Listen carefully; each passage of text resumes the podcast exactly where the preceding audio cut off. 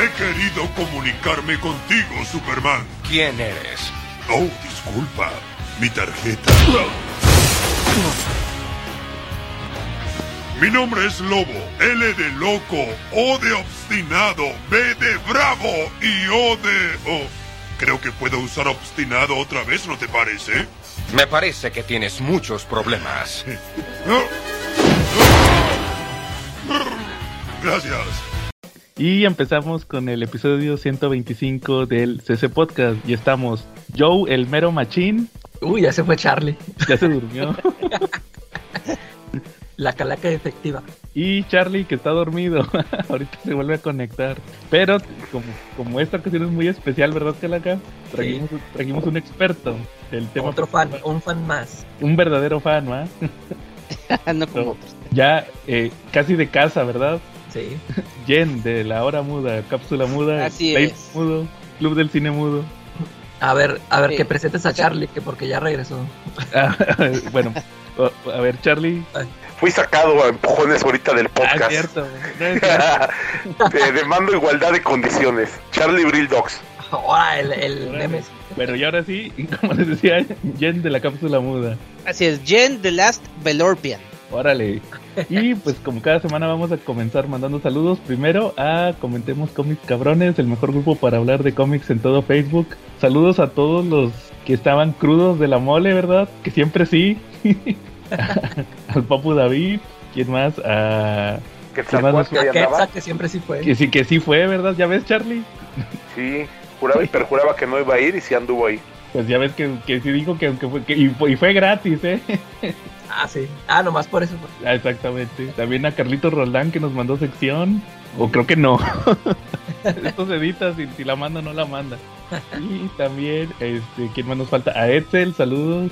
¿Quién más nos falta? A Chinaski, a Don Armando del podcast de Marvel Legends México Oficial. También a, a Antonio Pérez, nuestro fiel escucha de YouTube. Y A Diego Federico, que no sabemos si nos escucha o no, pero No. qué buenos memes se avienta a veces. Di- Dice que no nos topa. Ah, sí, es cierto. Y pues a todos los demás. Charlie, saludos esta semana. Sí, como no, al tremendo bebote, ya saben, a Fernando González Aguirre, a los Silver Riders, a los Tortugos, a Lai Rico, a Ángel Vélez, a Elías, a los chavos y amigos ahí del mesón, ¿no? A Pablo, a Edson, a Alfredo, al Children, a Oscar y sobre todo a la bella hostess Rebeca, Y ¿no? Y también y alguien sobre más, Charlie? todo al mejor grupo para comprar cómics en español, un grupo que te regala hasta cómics con portadas muy bonitas y todo de la mejor calidad siempre, ¿no? Eh, no estoy hablando más que del grupo de venta de cómics Fisher. Oye, pero ¿Dónde? dijiste que con portadas, pero pues ahí los venden sin portada, ¿no, Charlie?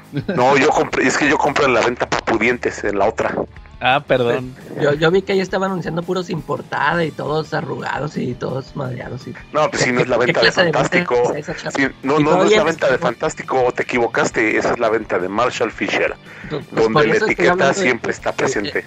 El que vende cómics miados. ¿Qué, qué clase de venta es esa? Y, le, y en español para acabarla. Oye, Charlie. No, no, no. Del Jamaica no vas a estar hablando. De mi amigo Jamaica tampoco vas a estar hablando. Saludos para, para, para Marshall Fisher y también saludos para el Jamaica donde quiera que ande. Y en el estado que ande. Oye, Charlie, pero por ejemplo, a lo mejor sí puede que sea el mejor grupo para comprar cómics en español, pero es el peor grupo para pedir preventas de la mole. Porque, bueno, yo no sé, yo no pedí ahorita nada de la mole. Es que eres pudiente. Pues No sé, yo que sepa si le pediste a David. Él, él sí te cumplió. este. Ah, lo que pasa es que como sabía que mi amigo David iba a ir, pues no quise molestar, entonces pues David me consiguió algunas cosillas por ahí, digo, ya sabes que el papu David siempre es bien chido. Saludos. Muy bien. Oye, Charlie, ¿viste lo que anunció Smash para la quincena? ¿Tuviste oportunidad de verlo? No, fíjate que sigo bien atareado con la, con la chamba y con los exámenes y con Ajá. todo eso. Entonces, pues no, no pude ver gran cosa. Esta semana también fue como de intenso estudio. Y de verdad, ¿eh? porque digo, ya sé que ustedes nada más me andan checando qué hago y qué no hago. Y de verdad que casi no opiné en Facebook. Lo pueden ver. No estuve presente en redes sociales esta semana. Pues yo, yo sí veo que estás en, en, el- en los grupos de Marshall. Ahí sí te veo nada más, Charlie. Aquí en, en nuestro grupo nomás es donde no te vemos. No, me metí, nada más me metí para ordenar cosas el día de ayer. Órale. Oye, pues sí, fíjate que, que no hubo preventas, Charlie, todavía. Yo creo que hasta el, hasta el lunes. pero anunciaron unas cosas bien internet, bien interesantes. ¿Cómo ves, Jen? ¿Quieres cosas que van a salir en español bien interesantes? Uy, sí, no, no, no, no sabes cuántas ganas quiero saber. Oye, para que las ahí en el. Walmart, ¿va? A ver, va, pues, cuenta, Juntando cuenta. polvo, ¿va? en el Walmart. Ya sé, todas, todas arrugadas y manoseadas. No, pero es- como las del Marshall. Como las de Fantástico. Mira, por ejemplo, anunciaron el. Van a volver a publicar, porque nomás lo habían publicado una vez, el Arkham Asylum de Grant Morrison. Y es quien? Dave McKean, ¿verdad? Si Sí. no mal lo recuerdo. Sí, sí, sí. Ya lo van a, a republicar en, el, en un hardcover. Ya se había publicado en un Es hardcover. ¿no? repollo, ¿verdad? Eh. Sí, pero es que pues hay que fomentar la lectura, Calaca. Pero es repollo del bueno, ¿eh? Pues, es- Pues a, pues, a mí casi no me gusta. ey, sí. A mí dos, dos. Pero... ¿A quién qué le ¿A parece? Fíjate que también, igual, o sea, soy fan de Morrison, pero esa historia no me gusta así. que-. Ya ves que ahí es como que el gran lanzamiento de Dave McKean, esa historia. Pues casi, es que como Pero- casi no hay ese cómic, puras portadas, ¿no? Puras portadas de lo que se Pero- topa, va. si se topa un escupitajo ahí en el piso, ya es una portada. bueno, también anunciaron, oye, siempre sí le van a seguir con el X-Force, con Uncanny X-Force de Rick Uh. Remender. Ah, bueno, ese sí está chido. Y, y es la parte de Jen de... Había, habían sacado hace poquito un... Ese lo publicaron en español hace unos años. Y ahorita lo, lo publicaron en un hardcover los primeros 10 números. Y ahorita le van a seguir con... Me imagino que son los siguientes 10, que es lo de... Ahora sí la parte chida de ese ron, que es la de la saga de Arcángel. Entonces esa es la parte que me gusta. A mí me encanta esa parte de, ese ron. Esa, esa historia. Como que de ahí ya fue su punto culminante, ¿verdad? De esa historia. Y, y también ahí les va uno interesante. Fíjense que, que anunciaron el... eh, pues porque pues ya va a salir la película de Doctor Strange y hay que prepararse. Aunque no creo que tenga nada que ver, ¿va? Van a publicar eh, la, la etapa de Roy Thomas del Doctor Strange con me parece que es con Jim Collan esa, esa parte no no recuerdo muy bien pero ya la anunciaron es la del Doctor Strange marihuano ¿sí saben cuál es? la de que la que se Que no siempre ha sido así. Sí, pero como quiera, es la de cuando que, que- que tomaban alucinógenos y no sé qué, hongos y, y esa leyenda urbana, sí la, sí la ubican, ¿no? O sea que no había magia. No, o sea, los, el escritor. Ah, para, para hacer esos cómics. Sí, porque eran psicodélicos. Es una leyenda urbana que supuestamente que, había muchos fans de Doctor Strange y, le preguntaban, oye, ¿cómo se te ocurre todo eso? Se me hace familiar. Ah, no, es que nosotros también tomamos eso, puros, puros alucinógenos. Entonces como que lo van a publicar. Es, es me parece, que Roy Thomas y Roger Stern en esa parte del Doctor Strange. Y por último, que les digo, estos nada más fueron anuncios que en algún punto del mes lo van a publicar. Todavía no hay fechas, ni precios, ni nada. Eh, el segundo tomo de Doom Patrol de Morrison. Órale. Órale. Oiga, ¿qué Wow. hace? ¿Cuánto, cuánto tiene? ¿Tres años o cuánto? 3, 4 años. Bien, hace 3, 4 años publicaron los primeros 6 números de Doom Patrol. ¿Y, ahí luego qué? ¿Por qué se están dando? Pues porque yo creo que nadie lo compró. Mm, no saben Sí. lo que es bueno. Ajá, y apenas ahorita va a salir la- el segundo arco. Y, y estaba cari- carito, por eso yo creo que por eso no lo... No lo compraron. Sí, porque era un hardcover de 300 pesos por 6 números. Sí, estaba, estaba, Ah, estaba delgadito. Y yo lo compré con un, con un, pre- un prototipo de Marshall de aquel entonces, que estaba barato. bueno, muy bien. Este, ¿al- ¿Algún tema que traigan esta semana? Ah, pues fíjate que yo me aventé la serie de Moon Knight, el primer capítulo, ¿ya lo Ah, vieron? Eso sí me dio tiempo. Sí, ya. ¿Y qué tal, Charlie? Eh, me gustó muchísimo, ¿eh? La verdad, de, eh, la- las actuaciones de Oscar Isaac y de, y de Ethan Hawke me parecieron muy buenas, ¿eh? Como que promete mucho el personaje. Bueno, de él. De este, como que promete muchísimo sus actuaciones, ¿eh? Y los personajes. Eh, la- el juego de personalidades de Steven Grant es muy bueno. ¿No? De repente las, las escenas en donde, en donde pierde control de su cuerpo y de repente cuando regresa a la realidad y ve que ya se armó un desmadre, son buenísimas. Entonces, pues sí tiene mucho, mucho, mucho que, que explotar esta serie. Y digo, ¿Vale? Y digo, yo, yo, hacer, la calaca siempre me está acusando de ser Marvelita y pues no, hay que disfrutar todo el mundo del cómic, ¿no? Digo, yo disfruto mucho las películas y las series de Marvel con todo su contenido, todo su color, todos sus chistes y también disfruto mucho las películas de DC Comics, no sé, la Liga de la Justicia, Superman contra, contra Batman son, son muy disfrutables, siempre disfruto la oportunidad de tomarme un buen sueñito que me dan. Oye Charlie, pero por ejemplo, tú que defiendes Marvel y que siempre dicen que tienen que ser puros chistecitos y todo eso, yo disfruté mucho el Wake Me Up Before You Go Go. Ah, pues es una muy buena, muy buen fondo musical, ¿eh? porque pues esa canción de, de Levántame cuando antes de que te vayas es muy adecuada, ¿no? Porque pues resulta que en los sueños es cuando pierde control de su cuerpo y es cuando Mac Spector aparece. Entonces la verdad pues sí tiene, tiene bastante que ver ahí. Y sí me gustó, me gustó. Sí me imaginé al mercenario madreando gente al ritmo de Wham. Pues ya ves, pero pues estuvo bien para hacer un primer episodio. Yo creo que tiene que ver mucho que yo, por ejemplo, yo no tenía expectativas, no sé ustedes. A lo mejor porque es la primera serie que no es de un personaje que ya conocemos, ¿no? Que, ya está establecido.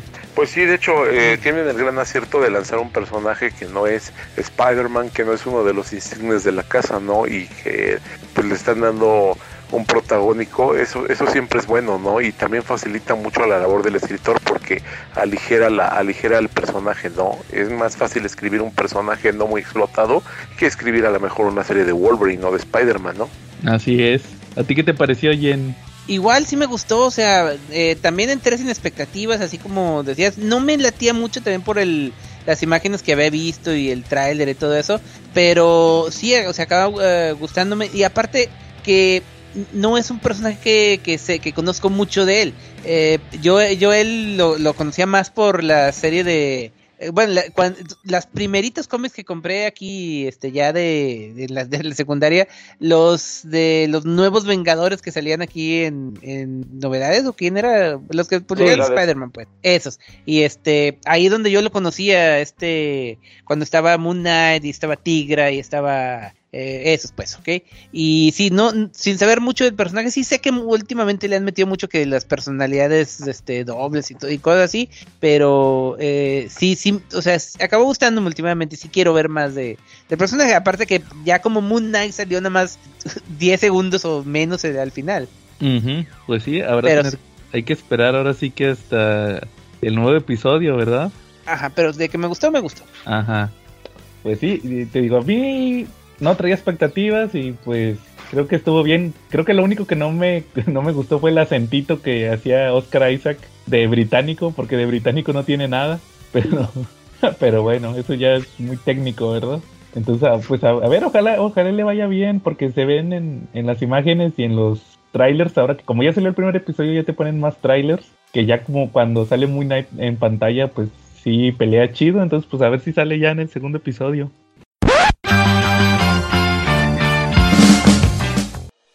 ¿Qué tal, cabrón? Escuchas del CC Pop Podcast. Ya llegué, ya estoy aquí, dispuesto a asesinar el rating, como siempre, y es que ahora tengo motivos de más, ya que hay un montón de tomos. 18 para ser exactos por parte de Panini para esta primera semana de abril, que son el número 84 de One Piece en 119 pesos, en 129 los números 11 de Lovely Complex, 16 de Eden Zero, 6 de Mao, 15 de Overlord Manga, 11 de Oyasumi Pum, 10 de Rent a Girlfriend, 18 de Tanya de Evil y 11 de Wotakoi. En 139 el 10 de Bakemonogatari, 8 de Chainsaw Man, 7 de Dorohedoro, 25 de Golden Kamui, 17 de Kaguya-sama, 10 de Rosario to Vampire Season 2. En 199 Tower of God número 3, One Piece Blue Deep y en 209 el número 12 de Yu Yu Hakusho que pueden pasar a comprar en Avenida Tamaulipas, esquina con Alfonso Reyes en la colonia Condesa si viven en Ciudad de México. Si no, también se los pueden enviar hasta la comodidad de su hogar por Correos de México, Mercado Libre o Shopee. Ahí me buscan en Twitter, Instagram o Facebook como Checa tu manga y me mandan su pedido por mensaje.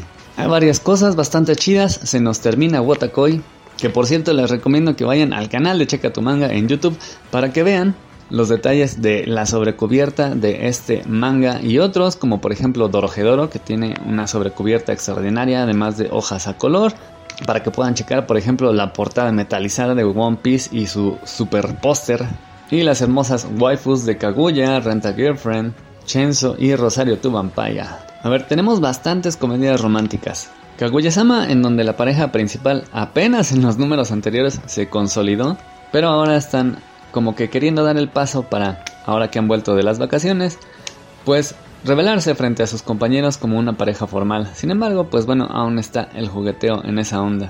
Renta Girlfriend con el desmadre que es Kazuya, el protagonista, quien ha hecho de su vida un desmadre al rentar a Mizuhara, quien resultó ser su vecina y compañera de escuela en la universidad, complicando la vida de ambos. Sin embargo, como él cree que está enamorado de ella y la sigue rentando, ha ocasionado que en varias ocasiones no solo estén a punto de descubrirla, sino que ya su exnovia sabe a qué se dedica y ahora la cosa se pone peor ya que la exnovia descubrió que además de todo caso ya tiene una novia y esta es hiper celosa y ahora que Mizuhara ha sido invitada a la fiesta de cumpleaños, esta insiste en aparecer intempestivamente para arruinarles la vida. Lovely Complex es un manga de comedia romántica muy divertido, sin embargo ahora se pone un poco dramático ya que, a pesar de que la pareja principal supera sus diferencias, vuelven a ser novios tras un truene, van a enfrentar la separación de una pareja muy importante para ellos. Un par de sus amigos que eran novios se van a ver separados por la distancia y vamos a ver cómo esto pues afecta la relación que tenían todos estos estudiantes. Y por último, Wotakoi, un manga de romance oficinista entre personas cuyas aficiones son por supuesto cosas como el manga, el cosplay, los videojuegos, cosa que no es tan bien vista en Japón, por lo cual formaban un grupo muy unido. De hecho, ahí mismo se hicieron dos parejas, una de las cuales se casó en el número pasado. Y ahora pues podríamos esperar lo mismo de la pareja principal, pero la verdad es que, bueno, lamento decepcionarlos. Sin embargo, pueden ver la edición, como les contaba, en el canal, ya que además de todo, este número final cuenta con portada variante. Aunque bueno, la neta, son sobrecubiertas, pudieron haberles puesto dos. Y cobrar, yo que sé, 10 pesos más. Continuando un poco con el romance, pero pasando a las peleas y siguiendo en el ámbito escolar, Rosario to Vampire nos da una emocionante saga en donde Moka, la protagonista, ha sido secuestrada por Fairy Tail, una organización malévola que tiene como objetivo despertar a Alucard, un demonio maldito que puede ocasionar la destrucción del mundo. Sin embargo, ella no está sola y Tsukune y su grupo de amigas y su propio harem han realizado arduos entrenamientos para perfeccionar sus poderes y poder enfrentar a esta poderosa organización.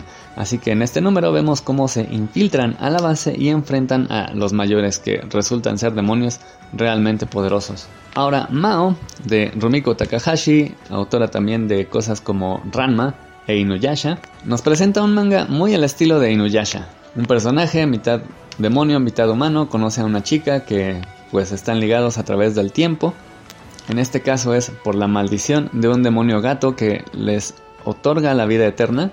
Además, pues la chica puede viajar en el tiempo, así que viaja al pasado, encuentra a Mao, se unen en sus aventuras para poder deshacerse de la maldición del gato demonio. Sin embargo, Mao no se acuerda de muchas cosas a partir de la maldición y ahora se ha encontrado con restos de una organización en la cual estuvo antes de ser maldecido por este gato. Lo peor de todo es que, además de todo, esta organización, que antes eran sus amigos, piensan que fueron traicionados por él y el gato, así que ahora están peleando entre ellos. En Doro Hedoro hemos visto cómo Caimán busca desesperadamente encontrar a un hechicero que lo asesinó en su anterior vida. Esto prácticamente dividió a Caimán en dos personas, Caimán y el que ahora sabemos que se llama Rizu. Ambos buscan a este hechicero que los asesinó y cambió su vida por completo. Una de las personas que ayudaban a Caimán era Nikaido, quien fue secuestrada por un hechicero. Sin embargo, ahora Caimán descubrió que Nikaido también es una hechicera y aunque va a intentar rescatarla, está sumamente dolido porque, pues bueno, ella le había ocultado este secreto. Así que aquí tenemos otra pelea entre amigos. ¿Quién más peleas entre amigos? Bueno, Bake Monogatari nos presenta a un Araragi que está haciendo sus pininos como vampiro. Así es, nos regresamos al pasado antes de que toda la historia comenzara, justo al principio, cuando conoce a Shotkiss, la reina de los vampiros, que lo convierte a un vampiro en él y a su vez en su sirviente. Araragi se ve obligado así a protegerla y a ir tras un par de organizaciones que están cazando vampiros. Sin embargo, estas organizaciones están intentando cooptarlo para que él a su vez se convierta en un cazavampiros. Sin embargo, él tiene más devoción por Kishot, ya que es un maldito pervertido, pero en el camino para recuperar las partes fantantes de Kishot va a tener que alejar para intentar proteger a una de sus amigas que acaba de conocer, mientras pelea con estos monstruos como un hombre lobo que forma parte de esta organización de cazavampiros. Tane de Evil, siempre lo he dicho, es un manga de estrategia militar, lo cual es un poco raro, sin embargo es bastante entretenido. La verdad es que si en las escuelas eh, enseñaran así acerca de la historia, en lugar de simplemente obligarnos a aprender fechas, todo sería muy diferente.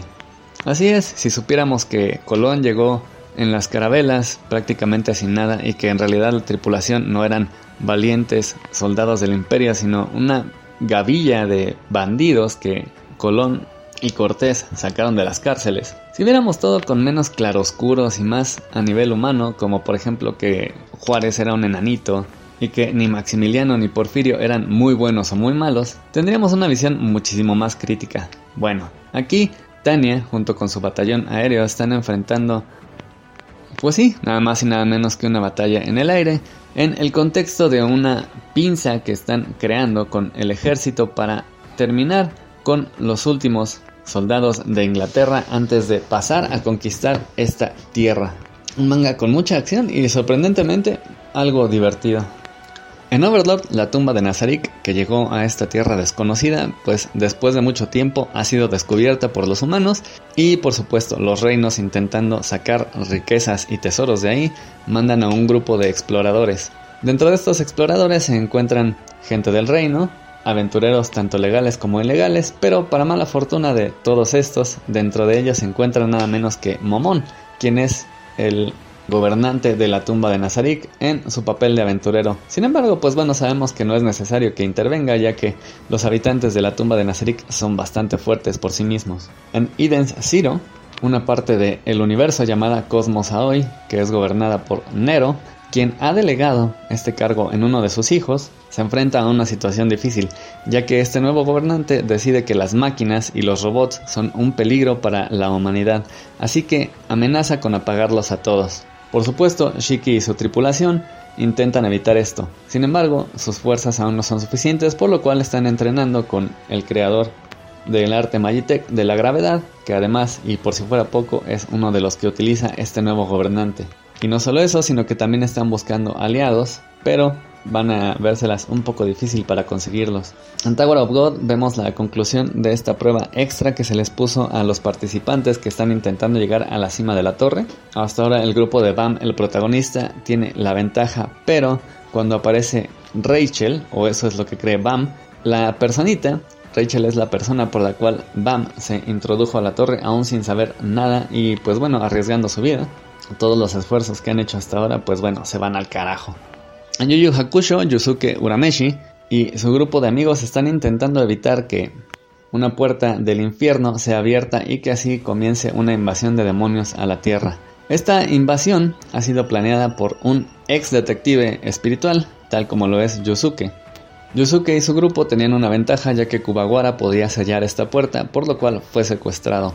Ahora, pues bueno, tienen que intentar rescatar a Kubawara antes de que la puerta sea abierta y todo se vaya al demonio, por lo cual van a enfrentar muy al estilo de este mangaka con peleas no solamente a puñetazos, sino con muchos tipos de condiciones que lo vuelven un manga más entretenido que un simple manga de peleas. Chainsaw la verdad es que se puso fumadísimo ya que, pues bueno, la existencia del demonio de las motosierras fue revelada a la humanidad. Muchos gobiernos querían tomar a Denji para sí sin embargo, cuando ven que esto no es posible, ya directamente mandaron a quitarlo del camino, así que hay una asesina que está en su camino intentando, pues bueno, acabar con la vida de Denji. Y como resultado de este enfrentamiento, no solo va a haber muchos golpes y gente lastimada, sino que van a acabar en el infierno enfrentando demonios increíblemente poderosos. Oyasumi se pone bien denso. Pum Pum había buscado la mayor parte de su vida volver a encontrarse con Aiko, su primer amor. Y ahora que se lo encontró, de hecho, comenzaron a tener una relación casi casi que de pareja. De hecho, Pum Pum dejó de lado el futuro que estaba teniendo con una chica que, pues bueno, ya conocía y con la cual había andado. Sin embargo, Aiko resulta que arrastra muchos problemas emocionales parecidos a los de Pum Pum, pero con sus propias particularidades, ya que la mamá de Aiko es parte de una secta y la ha descuidado y la ha violentado de muchísimas maneras durante mucho tiempo. Aiko toma el valor para huir de su madre, aferrándose sin embargo a Pum que como sabemos tiene muchas inestabilidades y no es la mejor persona a la cual aferrarse si es que uno quiere escapar de una mala vida. Lo peor es que cuando van a comunicarle la decisión, la cosa se pone fea y sucede un hecho horrible que va a acabar cambiando la vida de ambos. Que pues bueno, de por sí ya iban prácticamente que de mal en peor. Y por último, One Piece. Por un lado está el manga, que está en esta parte de Whole Cake. El cocinero Sanji fue secuestrado por su familia para emparentarlo, emparejarlo, casarlo con Pudding, una de las hijas de Big Mom, esta que es una Shichibukai. Es decir, una pirata muy poderosa que está a las órdenes y bajo el cobijo del gobierno. Así que pues bueno, Luffy y una parte de la tripulación, además de nuevos aliados, se infiltraron a la isla de Big Mom para intentar rescatar a Sanji, pero ya que él en realidad quiere llevar a cabo este matrimonio para evitar más dificultades, va a propiciar un enfrentamiento entre nada más y nada menos que el cocinero y el capitán, mientras que Deep Blue es esta guía, de hecho ya es la última que ha salido, donde tenemos recopiladas un montón de cosas, de información que pues bueno, la verdad es que hay cientos, si no es que miles de personajes en esta historia. Suceden un montón de cosas, además de las informaciones que Oda suelta continuamente tanto en entrevistas como en las secciones de preguntas y respuestas, volviendo a este manga súper, súper denso. Por lo cual las guías son de mucha ayuda por si quieres entender de mejor manera si se te han pasado algunas cosas o si simplemente quieres, pues bueno, adentrarte y disfrutar más. Aquí vas a tener guías de personaje, las guías de las frutas del diablo, de las naves, del haki y sus diferentes tipos, así también de las frutas, así como la historia, pues desde que llegaron a Deep Blue hasta ahora. Está bastante chido, no es necesario por supuesto que lo compres, sin embargo, como también les suelo decir en el caso de las novelas que tienen manga, comprar uno u otro está bien, pero comprar los dos enriquece mucho la experiencia. Y sí, también enriquece mucho a Panini, pero también enriquece a Oda. Sí, págale a Oda. Ese maldito mangaka demente se lo merece. Y bueno, eso es todo por ahora. Qué chido que hayan escuchado. Si no, pues no me sorprende. Este es un podcast de manga. Digo de cómics. A nadie le interesa el manga. Por lo cual ya podemos darnos por bien servidos. Darle gracias al Señor. Ya que esta sección ha terminado. Quizá nos escuchemos la próxima semana. Y mientras tanto volvemos a la programación habitual. ¿Algo más, Calaca? ¿Otro tema que traigas? No, yo, yo no traigo. A ver, ahí dejo. Ah, hoy. Pues yo sí traigo un tema, Calaca, relacionado con algo que comentaste la semana pasada. Ahora sí, les traigo el dato. ¿Te acuerdas que la semana pasada platicaste de la película de El Depredador? Ah, sí. De lo de. Eh, el tema de, de, los narcos, ¿verdad? Que, que matan al principio. sí, que te dije que estaba basado en un cómic. Ya lo, ya lo leí, ya lo, ya lo, ya chequé el dato. Fíjate que es un cómic que se llama Las sangrientas arenas del tiempo y, está en el primer omnibus que publicó Smash, no en el segundo, yo les dije que en el segundo. Es el primer omnibus de Depredador. Eh, eh, fue una miniserie de dos números ese, ese cómic. Y, y sí, efectivamente empieza igual. Haz cuenta que son unos soldados, muy al estilo de muy al estilo, pues curiosamente muy al estilo de Depredador, que se van a meter a, extraer, porque ¿te acuerdas que eso iban Schwarzenegger y su banda? A extraer a un político y iban a entrar y salir. Ellos iban nada más por un narcotraficante porque no lo pudieron deportar, entonces, o más bien hacer la extradición. Entonces eh, deciden ir por él, pero ya cuando llegan, obviamente, este, ya lo mató el depredador. Entonces se hace cuenta que se queda eh, en esa historia, nada más sobrevive un soldado y, cuando llega el ejército a, a, recogerlo, pues encuentran ahí todos los cadáveres desollados. Y, y dice, no, pues ¿qué te pasó? Estás loco. Mira lo que hiciste, ¿va? Entonces él les platica la historia de que no, fue un fantasma, ¿va? Típico depredador con el camuflaje. Y, y, ya después dice, no, este, lo quieren cubrir todo, ¿va?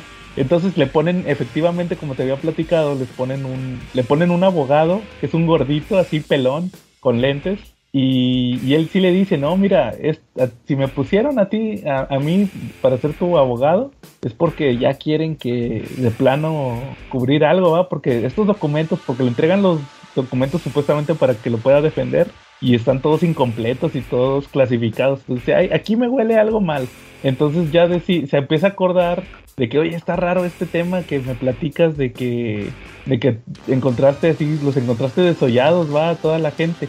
Entonces resulta que, que este cuate tiene una novia, el gordito del abogado, que es otra abogada que es así, está súper acá, súper buenota, va. Y resulta que ya se empiezan a hacer memoria y se acuerdan que, acu- acuérdense que estos cómics son noventeros, los del depredador, que cuando estaban chavos, en sus primeros casos les tocó defender a uno de la guerra de Vietnam. Entonces resulta que también en Vietnam encontraron así un, un cadáver. Y, y esto, esto te va a gustar, Calaca, muy al estilo de los X-Files. Empiezan, haz de cuenta como que empiezan a indagar, va, de que qué onda con, con estos casos de gente que, que encontró gente desollada, en la jungla y así. Y que el gobierno los quiere eh, eh, así cubrir estos hechos. Y de repente les empiezan a llegar, le, le llega así un cuate eh, con sombrero y todo, todo sombrero. ¿Cómo se llamaba el de, el de, el de los X-Files, el informante? El informante. El, Sí, el que les pasaba la información. el Cancerman. Ese, ese mero. Ah, ya, ya. Sí, era así, sí, así, así era, ¿no? ¿Cómo tenía otro, otro nombre? No, pero es que el, pero el, el Cancerman era el, el traidor, ¿no? Pero era el que al principio les pasaba la información así que, que desde las sombras, ¿no? Era el, no, ese entonces ese era el garganta profunda, no Ándale, ese mero. muy al estilo de ese cuate, se le va un cuate dejándoles información y les deja un diario. Y, y resulta que la chava, bueno, pues que no es chava, es una señora. La novia del gordito, del abogado, eh, casualmente sabe francés. Entonces el, el diario estaba en francés. Entonces, haz cuenta que todo lo que te platiqué ahorita son las primeras cinco o seis páginas. Eh, Que la historia se trata de que se pone a leer el diario y el diario es de la Primera Guerra Mundial. Entonces resulta que desde la Primera Guerra Mundial andan ahí los depredadores eh, asesinando gente, va, y es el diario de un soldado que está ahí en las trincheras y pues está hablando de la guerra y de todo, va, de cómo, cómo había este los alemanes, estaban los alemanes, estaban ahí, to- todo lo de la guerra, va, todo el trauma de la guerra, pero también había depredadores.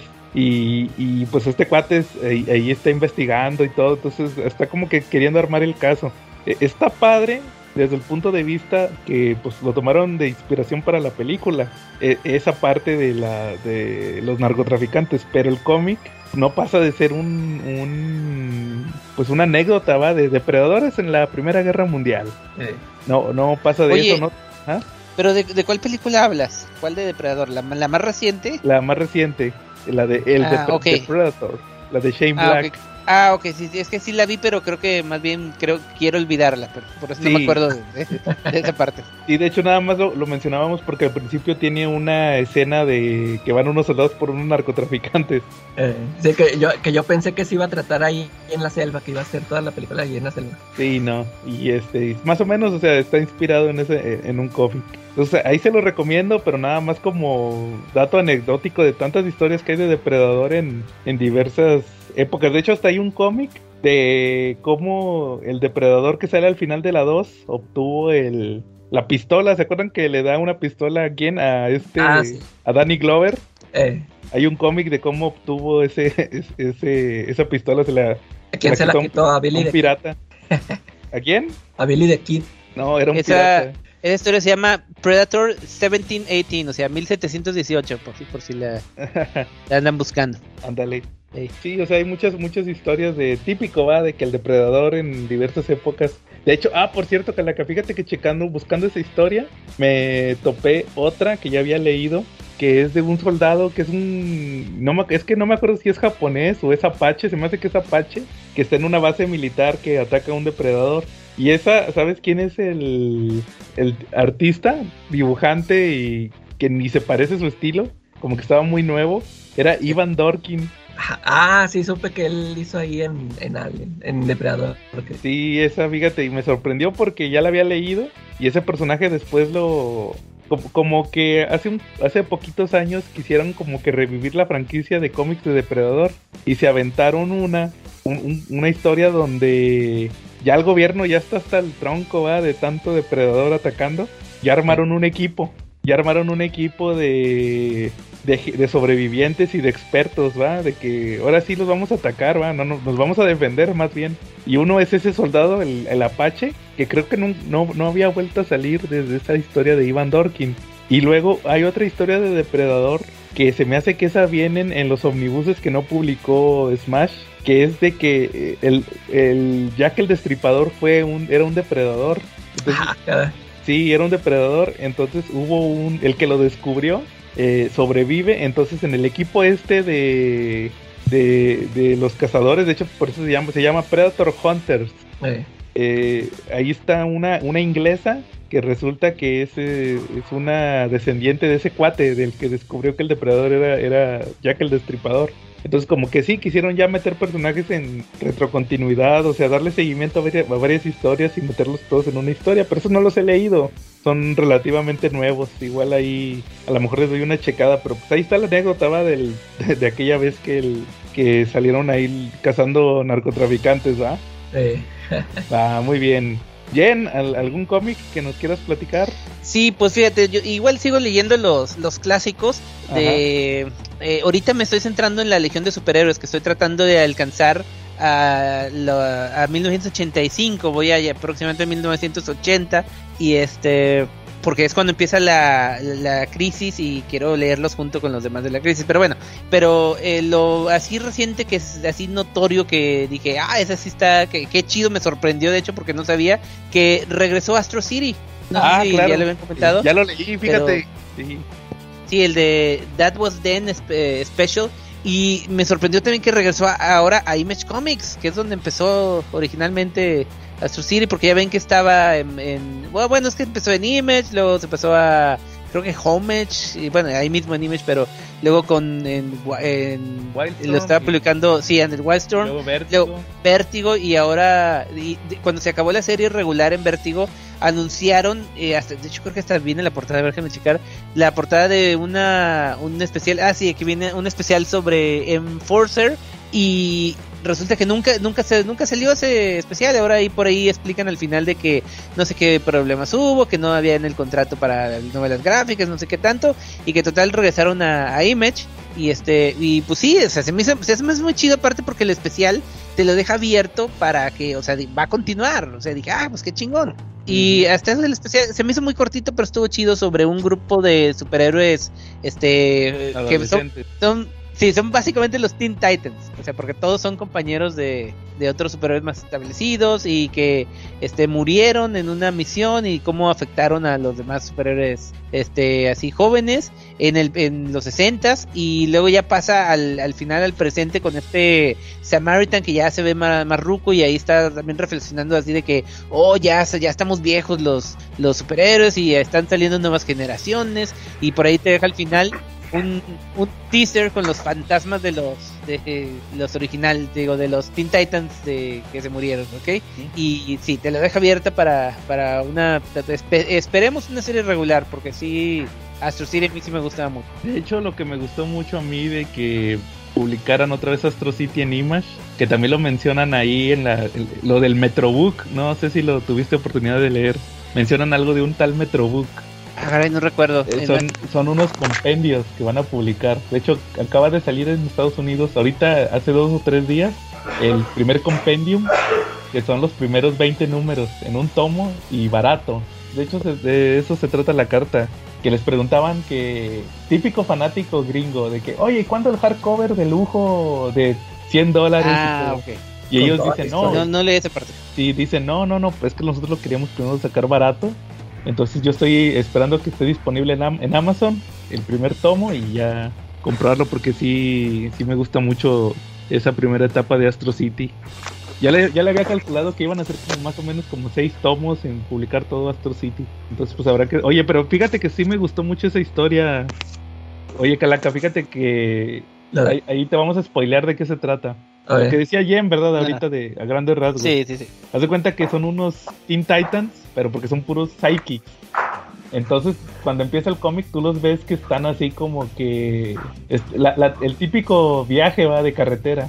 Van, van en un carro Ah, como... sí, pero, pero no son no son ellos, son como que otros, o sea, otros también eh, héroes jóvenes. Sí, no, pero ellos también eran psychics. Los- Ah, bueno, sí, sí, pero eh, es que estaban hicieron el viaje inspirados en lo en el otro equipo de Teen Titans. Sí, pero eh, haz cuenta que cuando empieza no sabes nada, nada más sabes Sí, que exacto. están unos ahí haciendo como un, un viaje de carretera para acampar y traen un carro como el de Archie. ¿Te acuerdas del carro de Archie? Entonces, este, ya de repente, pues empiezas a ver como que, como que explican que, que querían salir porque ya van a, ya están en su último año de adolescencia, ya van a cumplir 18 años, ya van a ser adultos. Hay unos que están pensando en, en seguirle de superhéroes, otros seguir de psychics, otros que ya se quieren, o sea, típico de Curve Music, ¿va? Que refleja todo lo que ves en, en los cómics, que ya los que están planeando que se van a cambiar el nombre para distanciarse de, su, de sus mentores, ¿va? Como Nightwing, como todos esos, ¿va? Entonces Sí. res- resulta que ya te explican qué, qué pasó, que como dice Jen, había otros, eh, ya, ya regresan de que tres semanas después, digo, tres semanas antes, ¿va? Y ahí te dicen que hubo unos que murieron, hubo un equipo que se murió, eh, que eran ot- otros, otros Teen Titans, pero que eran más proactivos, ¿no? Que porque, porque estaba Vietnam y todo, ah, porque está pasando en los 60, ¿va? Entonces que, está, que estaba como que Vietnam y que empezaron, como que ya se quiere meter más en eso Curve Music, ¿no, Jen? En eso de las protestas y todo eso, ¿va? Pues y pelear, por ahí va.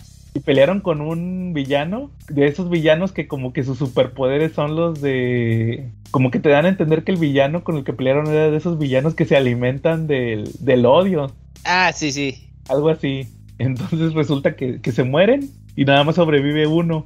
Entonces les hacen el funeral y todo y luego ya están todos los chavillos y como dice Jen, pues se inspiran en ellos para irse a un viaje.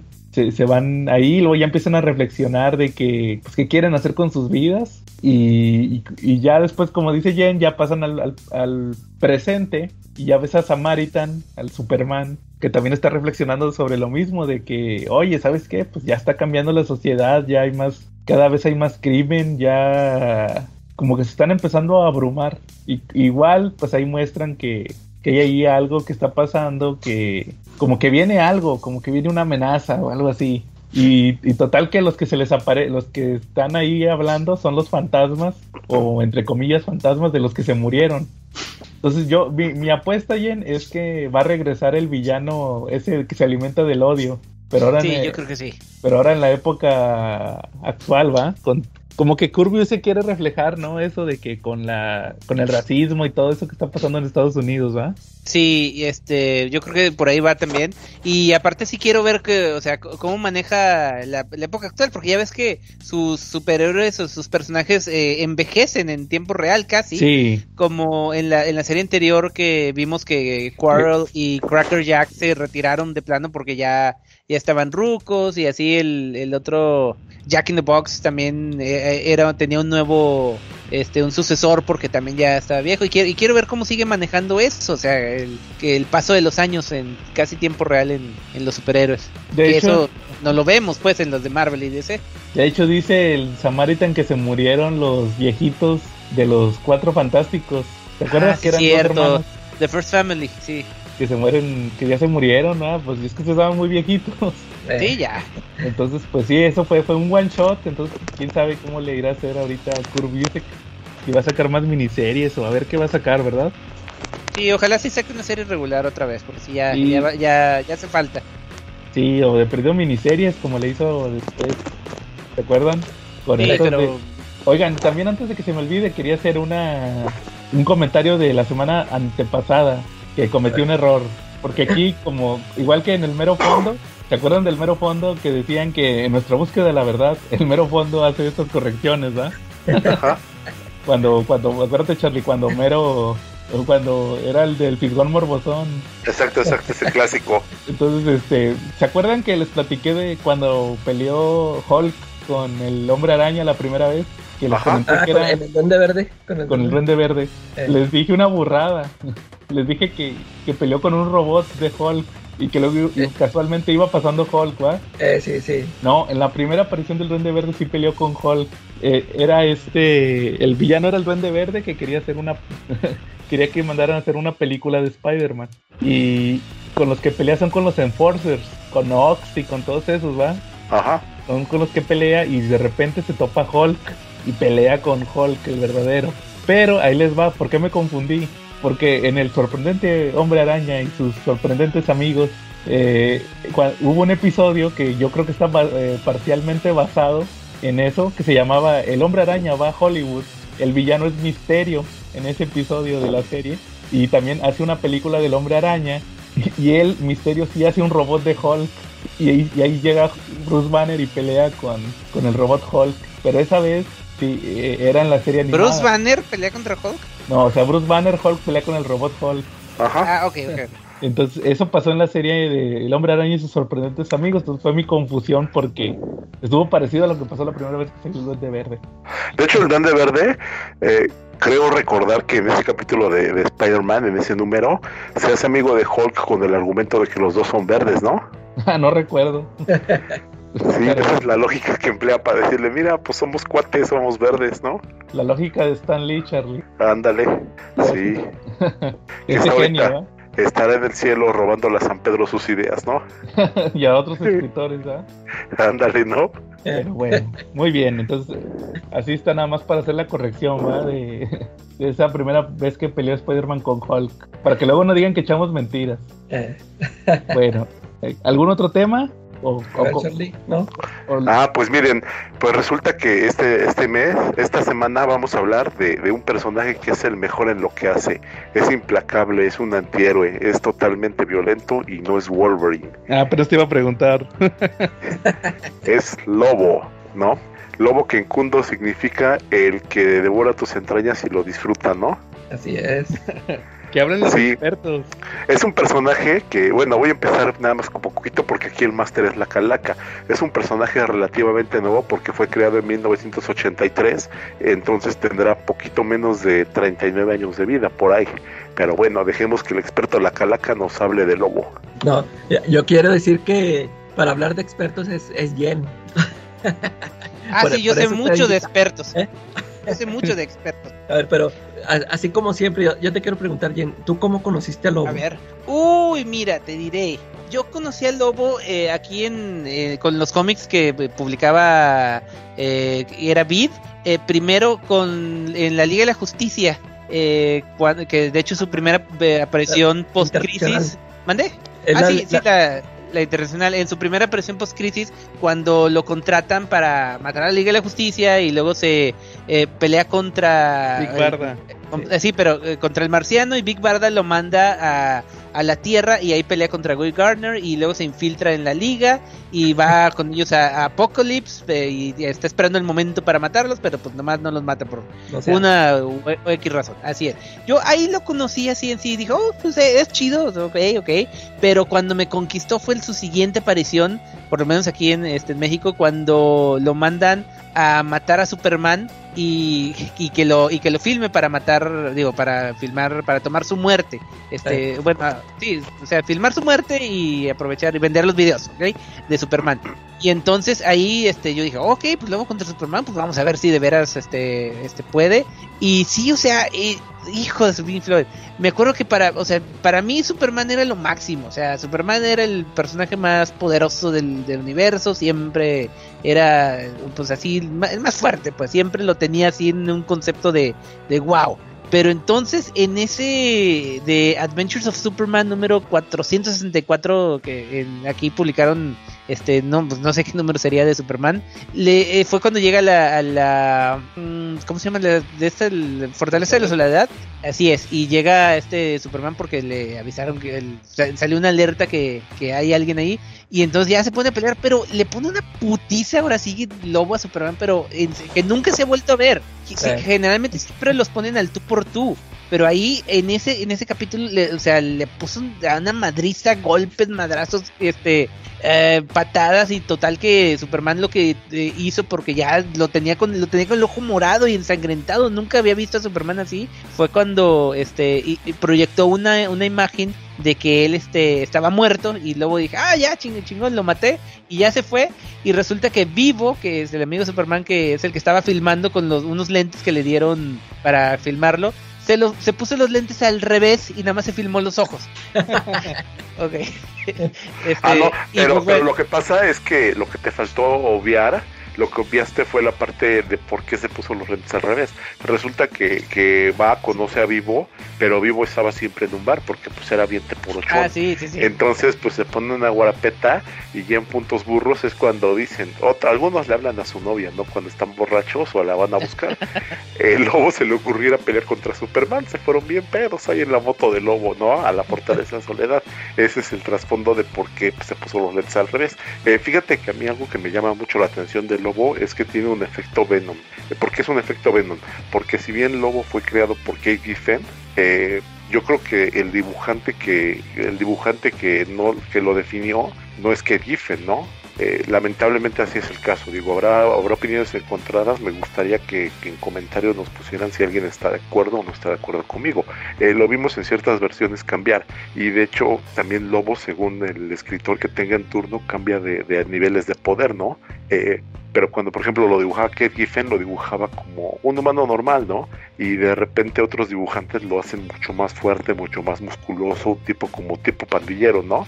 Eh, incluso en el número que mencionas de Superman que pertenece al, al run del Día del Hombre de Krypton, eh, el dibujante en turno que lo hace, que si no me equivoco, Dan era Action. Comics, ¿verdad? No, ¿Mandé? era Jan Jurgen. Ajá, Dan Jurgens. sí, Eh, Dan también, Jurgens. también, también lo dibuja como un personaje poco más fuerte que un humano, poco más musculoso, pero no lo dibuja a un nivel musculoso como lo veríamos después, ¿no? Digo, ¿ustedes Así qué es. opinan de eso? ¿Quién es el dibujante que define la verdadera personalidad de Lobo? Calaca. Simon Beasley. Perfecto. Ah, sí, así es. Pero aún así no es mi favorito Simon Beasley. Quería comentarlo después, pero mi favorito, mi favorito dibujante de Lobo cuando este llegué a Torreón, eh, me topé un número de la serie regular de Lobo, dije, ah, tiene su serie, qué chingón. Y lo vi súper diferente es con este Vals Makes. Vals- Este, eh. para mí él es el dibujante, mi dibujante favorito de, de Lobo. Pero sí estoy de acuerdo que eh, Simon Beasley fue el que lo definió tal como lo conocemos ahora. Pero yo creo que hay que hablar primero del origen precrisis de, de el, el Lobo precrisis que era muy diferente al. Su encarnación original. A ver, Sí. a ver, ¿cómo fue eso? No sé quién, tú o yo. que la- A ver, pues es que yo, yo en realidad yo, yo no he leído completo ese número, el, el- la primera aparición. Yo, yo leí los, este, yo tengo un trade, ya lo habíamos mencionado aquí con Charlie. Tengo un trade que se llama Lobos Greatest Hits Ah, sí, sí, ahí lo tengo también. y, y ahí vienen esos pedacitos. Este, y yo fue lo, fue lo, es lo único que he visto de, de ese lobo y pues yo nomás con ver esos pedacitos yo de, este, a mí ya después de eso, o sea, ya no me interesó. Dije, no, pues ese, esa primera aparición no me, no me interesa Ah. tenerlo. Entonces creo que creo que me era un lobo- corresponde. Que trae el traje morado, ¿no? Sí, Sí. Bueno, entonces creo que me corresponde hablar a mí de, en respecto a eso porque yo sí leí todos los que salió. Este, así que bueno, ahí va.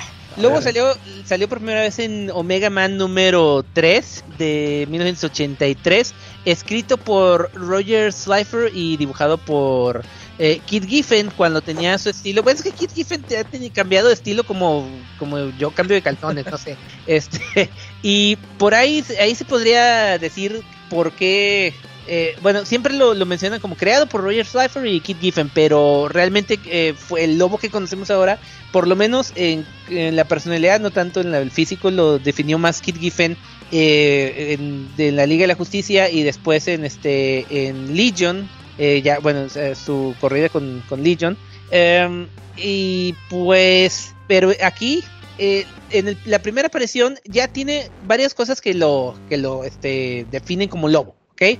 Tiene las marcas en la cara, este tiene, es, es eh, cazarrecompensas, anda en una moto espacial, pero tiene un traje completamente ridículo, eh, morado con amarillo que yo creo que parece más como del de, The Max. así. ¿Sabes a quién se parece? Al? Capitán Kirk en, en la película de Star Trek, la primera. Em, la primera película de la ¿El de uniforme o 70, qué? No, es que hay una. es- cuando hicieron la primera película de Star Trek, que fue como La del 20 79.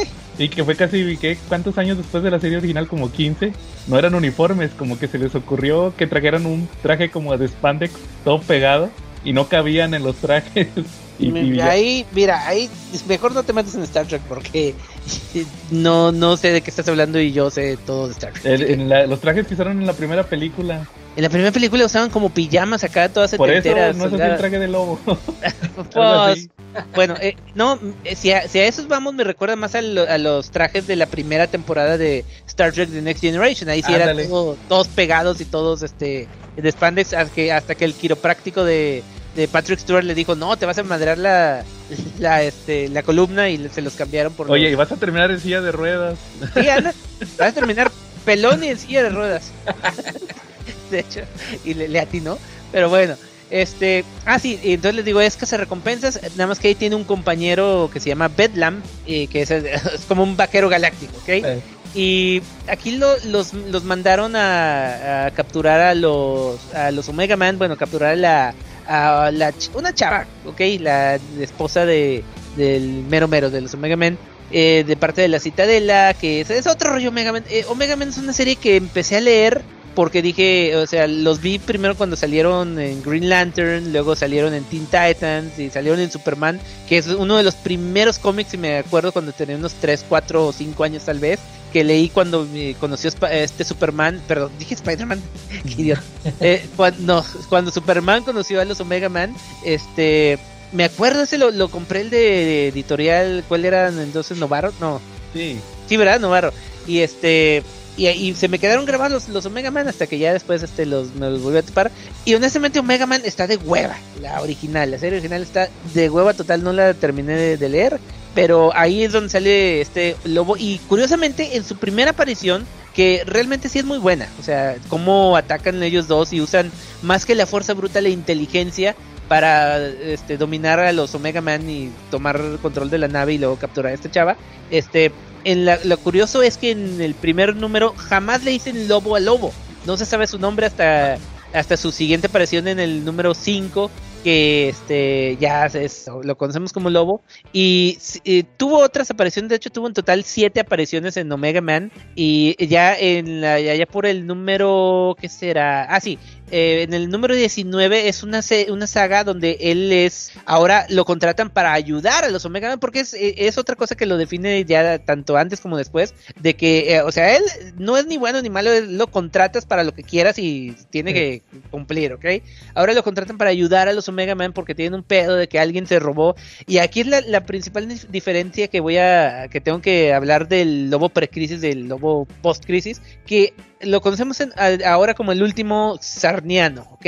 Ah, sí, sí. Y en, en ese entonces era el último Velorpian.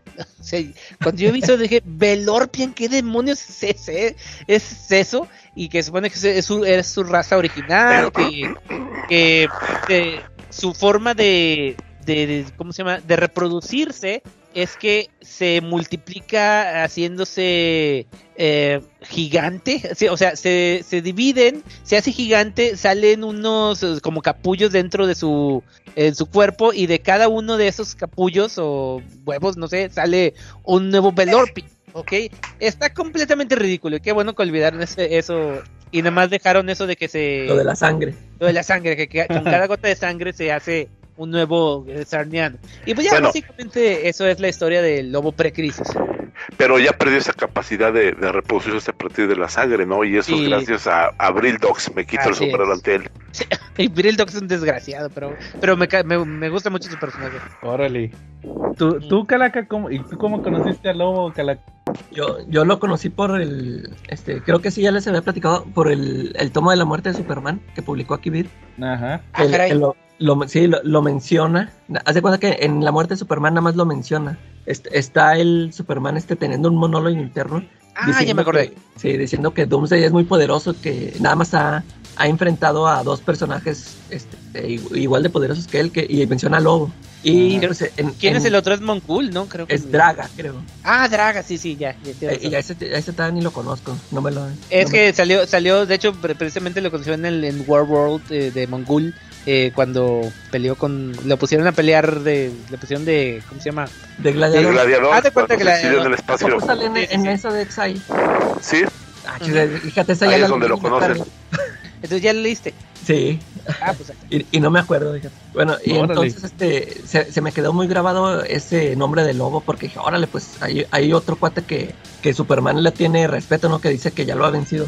Y, y, y luego en el tomo de, Un Mundo Sin Superman, ahí sale en una paginita y sale Lobo ahí haciendo berrinche porque él no lo mató. Ya cuando se entera de la, Sí. de la muerte de Superman. Y, y ya, este, ahí, este, yo lo vi, este, me, me gustó este visualmente, el aspecto físico de Lobo, se me hizo chido. Y ya, pues, este, pasó mucho tiempo, este, ya hasta que regresa Superman de la muerte, este, tiene un enfrentamiento con él. Y, este, creo que es en Man of Steel, creo que eso sucede en Man of Steel. Y es, ese número se me hizo muy, muy divertido. Este, es, es el, el primer enfrentamiento que tiene Lobo y Superman después de su regreso. Y me gustó mucho o sea, la actitud del Lobo y todo esto.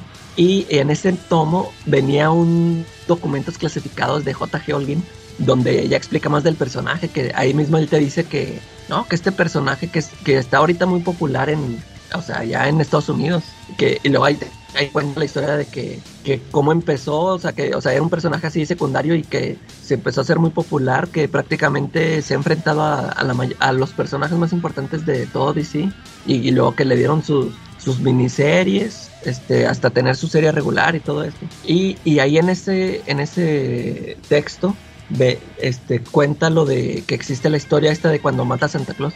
Y a mí se me, o sea, me llamó la atención, dije, ah, esa tengo que leerla.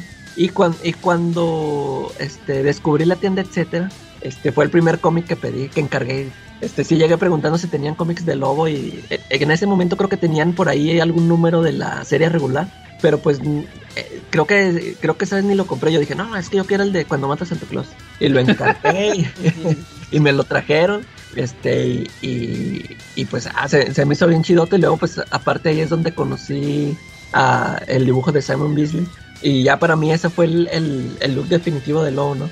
Fíjate que cuando lo, vi la primera vez fue dibujado por John Bogdanov y sí me gustó cómo le, cómo le quedó. Sí, de hecho, ahorita, eh, ahorita que um, como paréntesis de lo que mencionaste es en Superman Man of Steel número 30 eh, por Simonson y Bogdanov. Y fíjate que en ese, no sé si, yo, yo lo tenía, no sé si lo llegaste a ver, es la portada estaba bien chingona. Sí, Porque venía así tipo tipo magicuentos, no sé si se acuerdan los magicuentos. Este con venía en la portada de vinil con muchas figuritas de Lobo y de Superman que podrías hacer tu, tu propia pelea en la portada. Estaba chingoncísimo, pues, estaba genial. Ya yo también ese lo tenía y sí tiene razón. Y ahí es cuando los Ah, ah, Oye, quiero encontraron. preguntarte, ¿tú, tú sí le pegaste las calcomanías? Sí, sí, Ah, sí, sí, claro, sí, claro, Pues es yo que- sí. Es que yo ahí lo tengo, ahí tengo el cómic, pero Y- y no sé no se las he pegado, ¿no? Qué hueva, ¿no? Como que, ay, es que Sí, no, qué, qué, qué hacerlo, es, es una tarea que tengo pendiente. Pero fíjate que en ese cómic, eh, como tú dices, es su segunda, su segundo enfrentamiento con Superman y por ahí es donde ya los empiezan a poner así de, al- o sea, del mismo nivel, porque el mismo lobo dice, ah, cabrón, ya pega más fuerte, o sea, ya no sé qué pasó. Y sí, se, se supone que Superman regresó con más fuerza de, de la muerte y acaban, acaban siendo aliados porque pelean contra unos extraterrestres y eh, acaban dándose la mano y es, eso es lo que no me gustó, o sea, yo que, que quería que fueran enemigos siempre. sí, la verdad. final. Así es. Y, y pues sí, o sea, total que después de la, de la crisis, el lobo apareció por primera vez ya como el último sarniano, ahora sí, ya, ya le cambiaron eso de la sangre. Y la el, el look ya se lo cambiaron a básicamente un biker, eh, un biker especial y que, am- que amaba a los delfines. Ah, sí. sí. Oye, pero desde, desde- oye, pero, ah, no, pero eso, no, sí tienes razón. Desde lo de Justice League llamaba a los delfines, ¿verdad? ah, ahí- Sí. creo que es la exacto. primera vez, ¿no? Este, De hecho, está. de hecho, por eso se me ha involucrado en la historia, porque lo que le ofrecen para ir a matar a la Liga de la Justicia es alimento para delfines Ajá. cósmicos. Exacto. Sí, fíjate que ese número de la Justice League yo lo vi en, en unos en unos números de Vid. Creo que lo publicaron en los títulos de Batman. Este, Sí, de un, hecho. Un, un- alguien me lo prestó porque ya sabía que a mí me gustaba Lobo y me dijo, mira, tengo estos números, me los prestó. Y este, yo, a ver, yo tengo entendido que esa es la, la primera aparición del Lobo ya acá chido, ¿no? O sea, no está así musculoso, pero ya es la versión acá chida, ya, ya, te- ya Sí, usa sí. la chamarra, pero no estaba Ajá. así como lo dibujaba así muy. Así es, sí, sí, es lo que, es lo que te decía, o sea, es la Liga de la Justicia Internacional número 18 es cuando sale ya como biker, y, pero sí, o sea, eh, y pues total se fue desarrollando más cuando lo integraron a, a Legion, así con, con puntitos. Oye, ¿y cómo, Eh, ¿y cómo, cómo se unió a eso? Nunca he entendido. ¿Qué, qué es eso de Legion? Eh, Legion es un grupo formado por Brill Dogs, el hijo adoptivo de, eh, de este de Brainiac, Ajá. Que lo llama pues es Brainiac 2 y entonces básicamente lo que es Legion es una especie de antecesores o de, de, de antecedente de la Legión de Superhéroes, Claro. pero lo forma Brill Dogs como un, una eh, un tipo de policía intergaláctica que, que tiene su, su básicamente sus, sus miembros eh, así eh, principales clave y sus este eh, sus policías o sea sus soldados acá que andan ayudando a, a mantener el orden pero Brill Dogs como te digo es un desgraciado que lo que más le interesa son sus propios sus propios intereses ¿ok?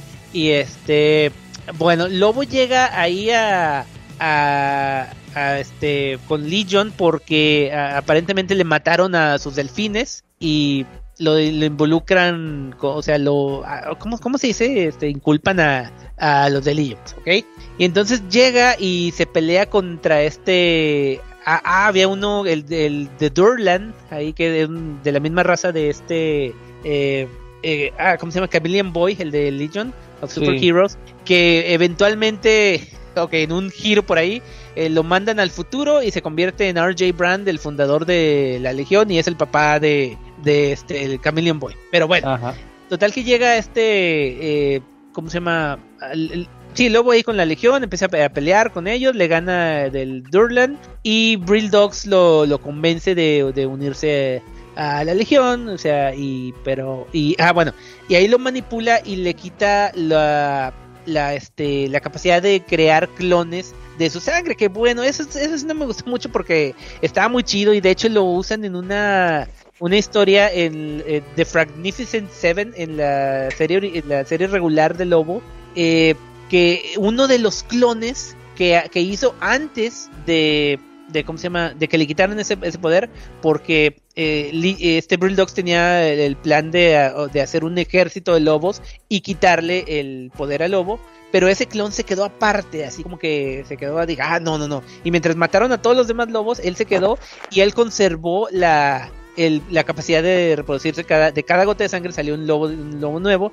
Y esa, esa historia está muy chida porque salen al final varios este, clones de lobo y pelea contra su, este, contra su clon. Y al final no se sabe. Y de hecho nunca se supo que, si ganó el lobo original o el lobo clon. Pero bueno, Pero bueno, la manera en que, en que Brill Dogs le quita los poderes es por demás ingeniosa.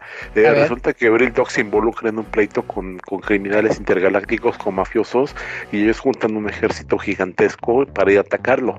Entonces, Brill Dogs junto con Lobo, este, eh, Lobo está muy seguro de la victoria porque Brill Dogs pues, le infla el ego, ¿no? Le dice, no, pues que contigo de mi lado no podemos perder, y sirve dos tragos y en el trago va, va la sustancia para impedir que el lobo pueda después clonarse de nuevo. O sea, es la última vez que, lobo se clona, se clona muchísimas veces y hace suficientes clones de él como para ir a pelear contra el ejército. Al final solamente queda vivo un solo lobo y es como tú dices, uno siempre queda con la duda, con el final abierto de cuál lobo es el que quedó, si el clon o el, o el original. Y el problema es que estos clones no, este, sí tienen ombligo. Si fueran como el clon de Homero, pues se sabría quién ah, es, ¿no? Sí, o sea, son clones igual que lo, que Idénticos. Oye, Órale. oye, ¿y ¿por qué este Brill Dogs era capaz de derrotar a Lobo? Siempre, siempre, siempre me cayó mal ese personaje por eso. Porque es muy listo, es súper inteligente. No O sea, pero yo, yo vi un número donde se, se pelean físicamente y le derrota a golpes. No ¿Qué te recuerdo exactamente decir? bien, pero sí. Sí, sí me, sí me acuerdo, pero no me acuerdo por qué. O sea, algo, Vaya. algo hizo Brill Dog. o sea. El poder del Es como-. Es- mira, es como Karnak o como, o como Amadeus Cho, ¿no? Ándale, Amadeus Cho, sí. si tú lo veías pelear, él cuando lo dibujaba, lo dibujaba con fórmulas matemáticas. Entonces, él con un lápiz podía calcular el lugar donde te iba a hacer daño. Ok. Como Sherlock Holmes, el de Robert Downey Jr. Ajá, ándale, también. Más o menos.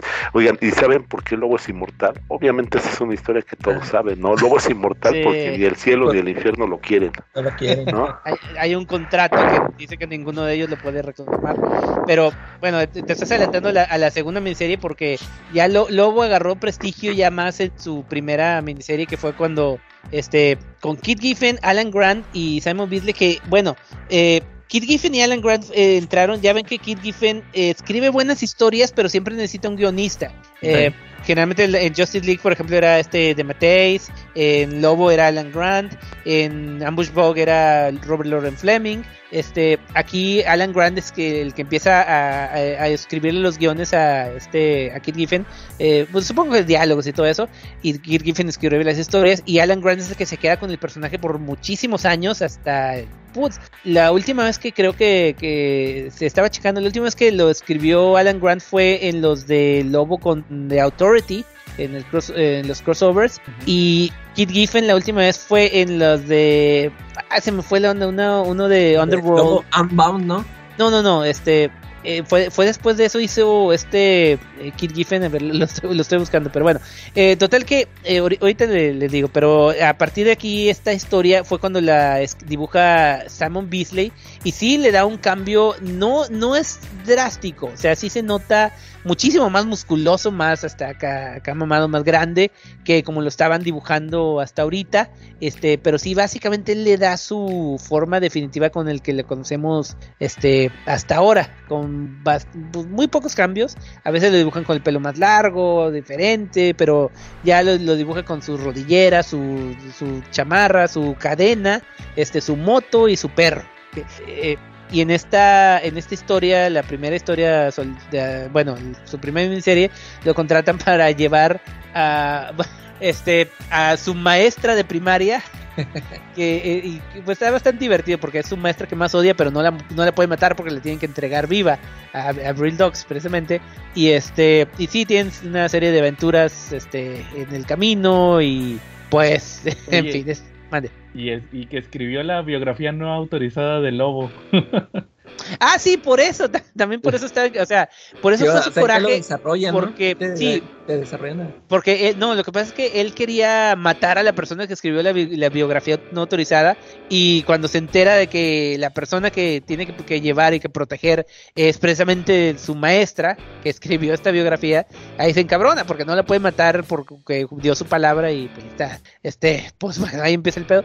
Y a partir de aquí le, le empiezan a dar una serie de miniseries que, bueno, la segunda fue la que menciona este Charlie, la de Lobos Back, donde se muere el lobo, lo llevan al cielo, lo, este, e- él exige que lo revivan, lo reviven primero como loba, bueno, Eh. este, como mujer, luego como ardilla, y entonces hace, hace un desmadre en el, en el cielo que total que no lo, eh, no lo quiere ni en el cielo ni en el infierno y hay un contrato de que ninguno de ellos dos puede reclamar su alma. Así que Sola- solamente hay otro personaje que ha sido vetado del cielo, ¿no? Adivinen Ah, yo sé quién es.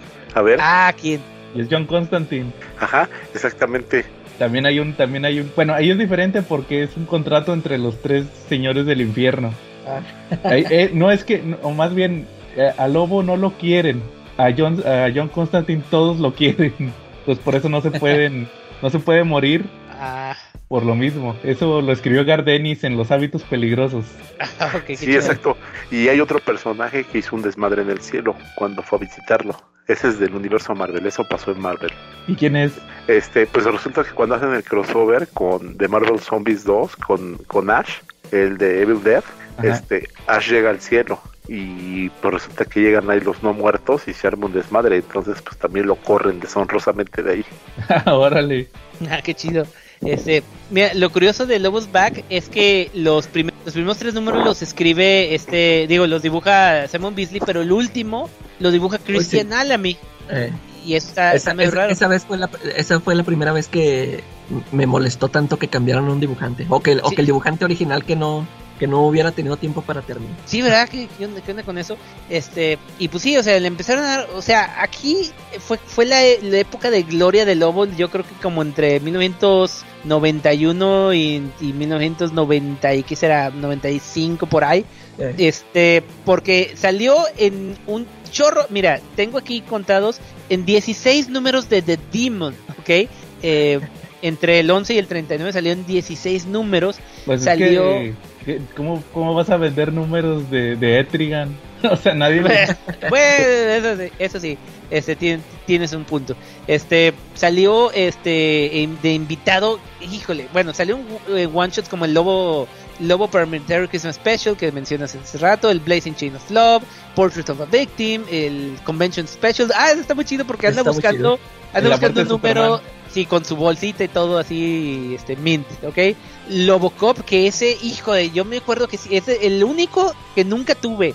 Porque el- único que el- el- al- alguien lo pidió cuando yo trabajaba en etcétera y se lo trajeron, pero yo, yo dije, este, no, luego pido el mío y nunca me lo consiguieron, o sea, de- Se acabó. ¿Quién? Si nada más que agarre el desgraciado que me lo ganó. No, no, no, no, no. ¿Qué- ¿Hay algo que quieras decir, Calaca? No, pues yo, que, yo soy el que lo tiene. Yo también lo estoy buscando, dile. Ya sabía, mal. No. Bueno, salió en Captain Atom, salió en la serie de War of the Gods con Wonder Woman. Este. El Superboy. En Superboy, ¿cuándo salió en Superboy? En el Superboy de Ah. Tom Cruise. Sí, ya, cuando era el Superboy el clon. Sí. Salió, así es, bueno, salió con, con Guy Gardner, salió en Starman, cuando era el- con Aquaman, con The Ray, con Ambush Bug, con. Pues con. Ah, bueno. Y en, y en miniseries tenemos la de Lobo Infanticide, que es otra vez donde este eh, eh, Kit Giffen está estrenando un nuevo. Nuevo look, un estilo. así es. El Lobo on American Gladiators, que ese me gustó mucho, fíjate, está bastante Es- divertida. fíjate que ese no lo tengo, nomás tengo por ahí Ah. un número. Está muy primero. chido donde lo, es un- él y, uno, y, varios este varios personajes de varios mundos andan haciendo juegos así de tipo juegos mortales pues acá bien cabrón. Está, está bastante divertido ese. Este y ya fue aquí por estas fechas cuando empieza el volumen 2 de o sea el Lobo volumen 2 que es la serie regular escrita por aquí ya no Kit Giffen aquí ya Alan Grant solo y dibujado por Val y escrito por John Dell que para mí esa serie regular es la o sea está Sí.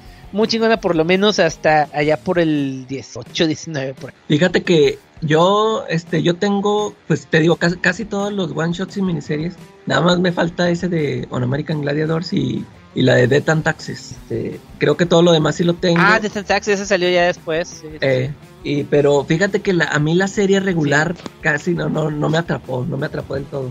Este, una cosa es por en el... serio está muy Sí, chida. este, fíjate, a- ahorita que decías tú que es tu, que tú lo podrías decir que es tu dibujante favorito. A, a mí no se me hace malo, pero yo me quedo con Simon Beasley. Pero fíjate que yo sentí que con la serie regular, este, le pasó a Lobo esto que le pasa a muchos personajes que hemos mencionado aquí.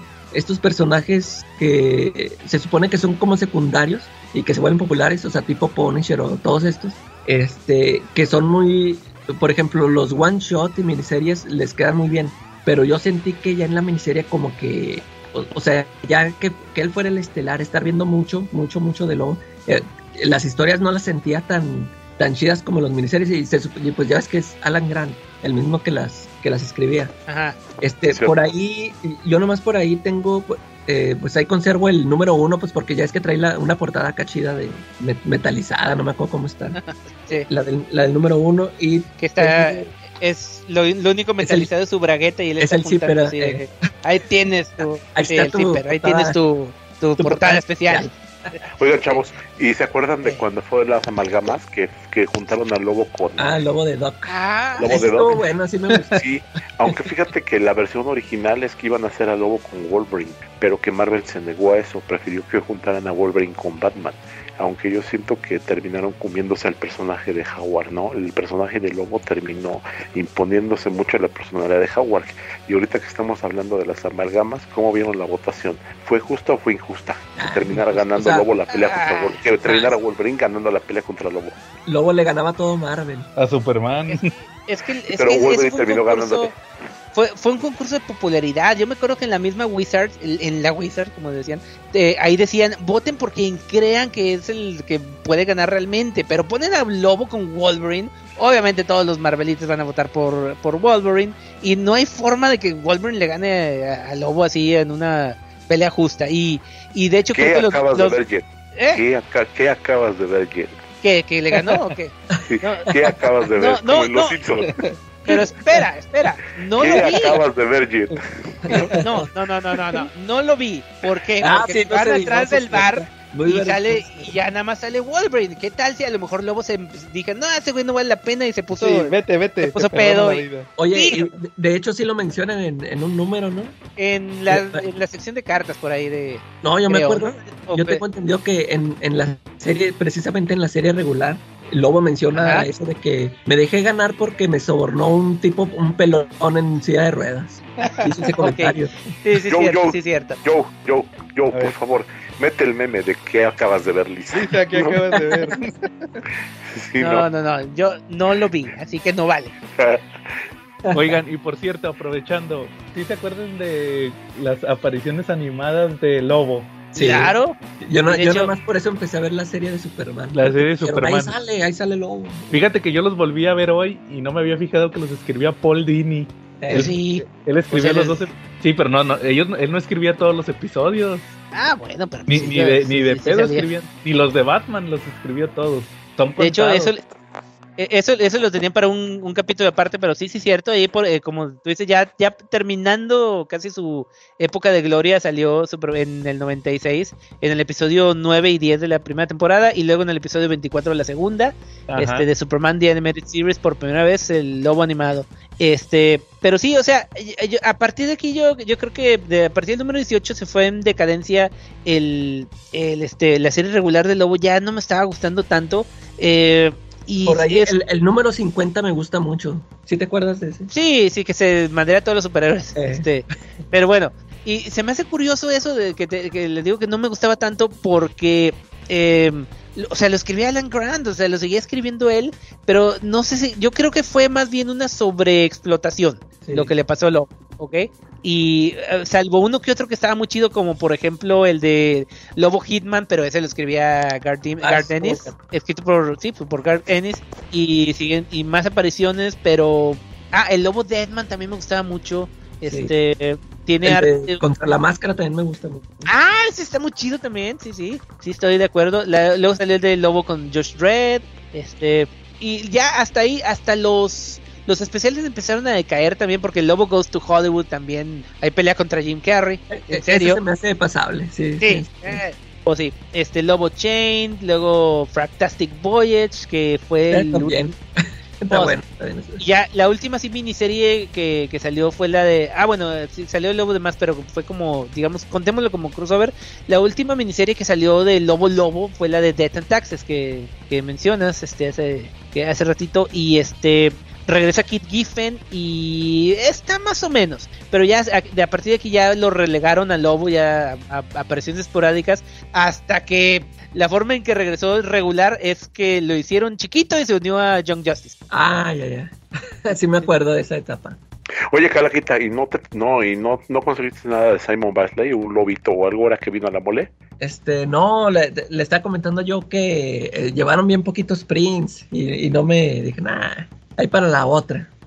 Ah, mira, yo sí conseguí uno, uno de lobo peleando contra Superman firmado por Basley. Sí, sí. Cortesía de David. Si quieren saber la historia completa, ¿a dónde tienen que entrar? Al grupo, de, al grupo de Marshall, ah, no, al de nosotros. Ah, le comentemos con mis cabrones y con ramificaciones en el de Marshall, porque fue una historia de dos partes. Sí, sería como el memín dice, continuará, ¿no?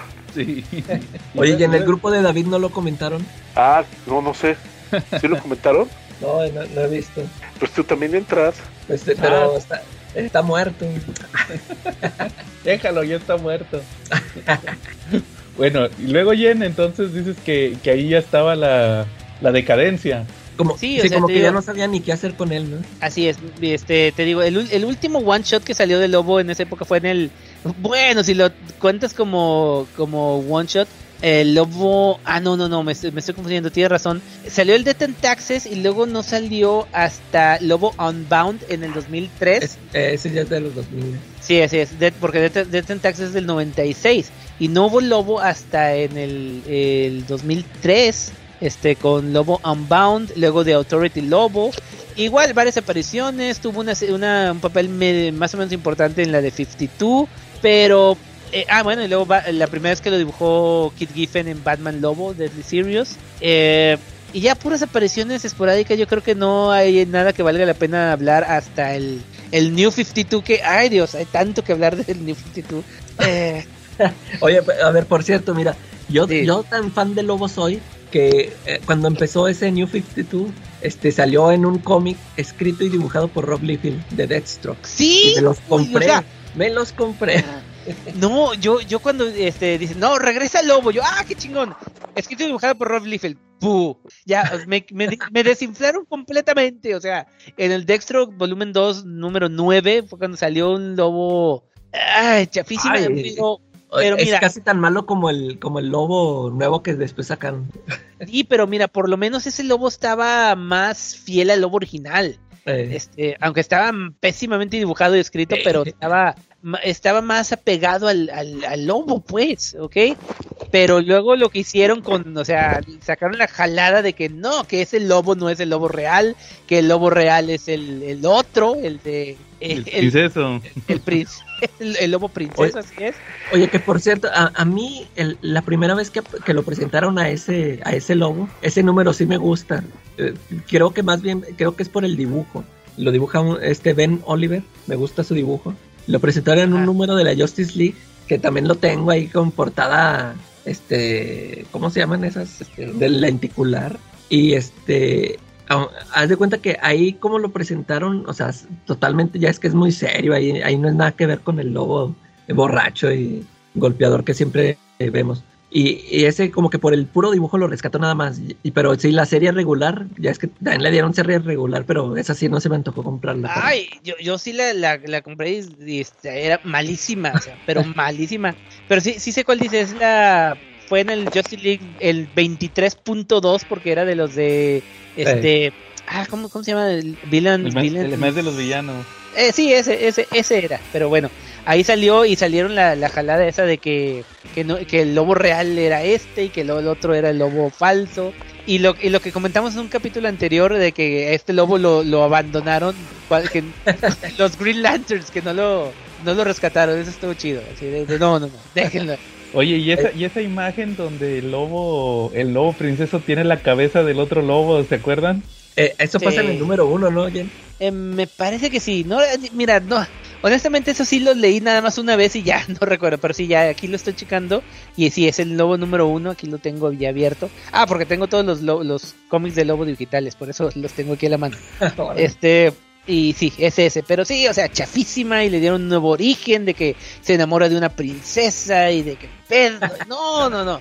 Porque el, el origen nuevo de, de Lobo era el, era el chido, o sea, de que el Lobo, eh, de que Sarnia era un país, eh, un país, un planeta eh, completamente pacífico, hasta que llegó Lobo y causó el caos, y ya de grande, eh, eh, bueno, de adolescente, creó un virus o una especie, bueno, más bien era una especie como que de, de insecto, que mató de forma horrible a todos los, los pobladores de Sarnia para que él fuera el último. Oye, hablando de eso, de, de ese origen del lobo, ¿a ti qué te parece? Yo, yo, por ejemplo, yo me enteré así por de puras leídas eso de que lobo es el último sarniano porque él mató a toda su a toda su raza. Este, cuando yo escuché de eso, yo me imaginé que los había matado así, destazándolos y todo. Y, y cuando leo que fue así como dices tú, que por un virus y todo eso, eh, o sea, a mí se me hizo Ah. muy, muy fuera de lugar. Dije, lobo, o sea, eh, creando un, o sea, no me lo imaginaba así en un laboratorio creando eso. Pues yo creo que era más por, por ahorrar tiempo. Que dije, no, ya quiero matar a todos y ya y largarme de, de aquí. ¿Ok? Fíjate que curiosamente, ah, eh, así como que entre los, los adendos, hay un libro que se llama eh, Last Sons, escrito por Ah, Alan Grant. Sí, sí, es, supe de es- es- es novela, eh, sale ¿verdad? Lobo, Superman y Martian Martian. Hunter.